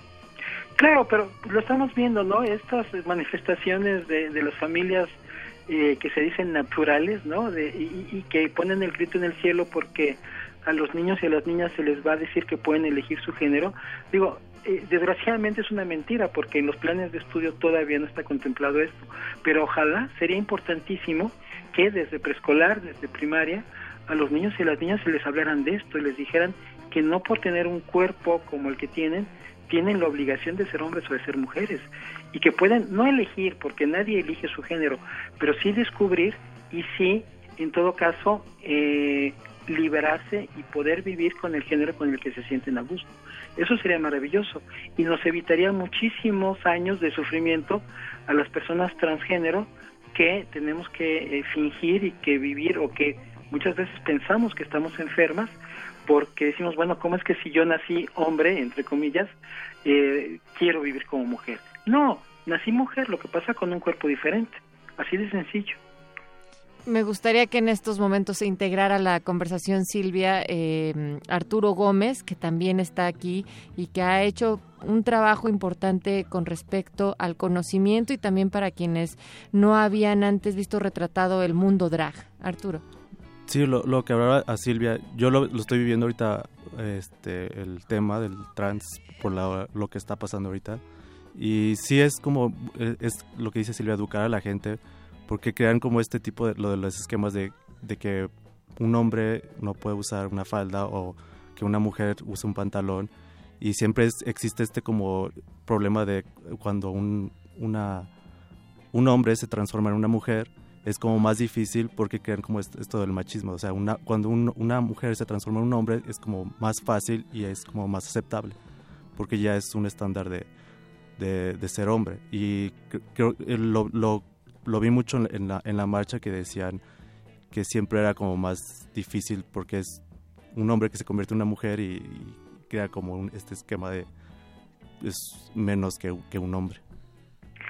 Sí, aquí se conjugan muchas cosas, no solamente son estos esquemas rígidos, sino el patriarcado que pone a los varones por encima de las mujeres socialmente. Entonces, claro, si yo como hombre supuestamente, elijo también supuestamente, pero bueno, eh, finalmente termino viviendo como mujer, pues me, me, van a decir, bueno, pero es que cómo estás bajando en la escala social, ¿no? En cambio, para la mujer, de hecho, incluso como que es más fácil, y lo he platicado con papás y mamás, es más fácil que acepten que su hija mujer juegue fútbol o practique karate o alguna algún deporte considerado masculino a que un hijo varón eh, se meta, por ejemplo, a bailar ballet, ¿no? Digamos. Exacto, Silvia. Eh, pues esto me recuerda a una entrevista que realicé a una eh, un hombre en transformación, como eh, él se define, en donde decía precisamente esto, ¿no? O sea, yo quiero ser hombre, pero no quiero reproducir estos esquemas machistas y cuesta, cuesta mucho trabajo eso. Muchísimas gracias por acompañarnos en el punto R de hoy. Eh, Silvia, gracias por tomar nuestra llamada. Gracias Arturo también por acompañarnos. Eh, Silvia, ¿dónde puede, podemos checar tus redes o el trabajo que, que tú realizas en torno a esta diversidad sexual? Sí, mira, en Facebook me pueden localizar, estoy como Silvia Susana Jacome García y eh, por correo electrónico en Silvia Susana Jacome, todo junto con minúsculas, arroba outlook.com y bueno, se comunican ahí y ya les doy el, pues el link para entrar a, a una página que tengo como sexóloga y como una mujer transexual. Silvia Susana Jacome García, muchísimas gracias por prestar tu experiencia y tu voz para Punto R esta noche. Ojalá que podamos hablar en una ocasión futura un poco más, más largo y tendido, porque hoy fue muy breve, ¿no? Sí, claro que sí, pues muy agradecida por la invitación y con muchísimo gusto en el momento en el que eh, ustedes lo deseen, pues yo, yo esta- estaré eh, para compartir eh, todo esto que de lo que platicamos. Muchísimas gracias. Como les comentamos antes, ella es directora de comunicación en Ecosex y activista por los derechos y la diversidad sexual. Y también queremos agradecer a Arturo Gómez de Knowing y de Drag Beats por habernos acompañado acá. Dinos dónde están eh, los proyectos disponibles para que les echen un ojo. Ah, están en, en Snowing MX, están en Instagram, en Facebook y la página de internet. Knowing, así Y ahí lo pueden ver. E incluso está también muy accesible el tráiler de Yolanda, que es el primero de estos trabajos. Pues muchas gracias. Mi nombre fue Mónica Sorrosa. Gracias Natalia Luna por este punto R. Gracias eh, Betoques en la producción y Donagus en la operación. Vamos a dejarlos con nuestro Melisorbo de esta noche y eh, sintonicen Resistencia Modulada el día de mañana. de las Recuerden, 21 horas. así es, de, de las 21 horas, de lunes a jueves, y el punto R todos los martes a partir de las 11 de la noche.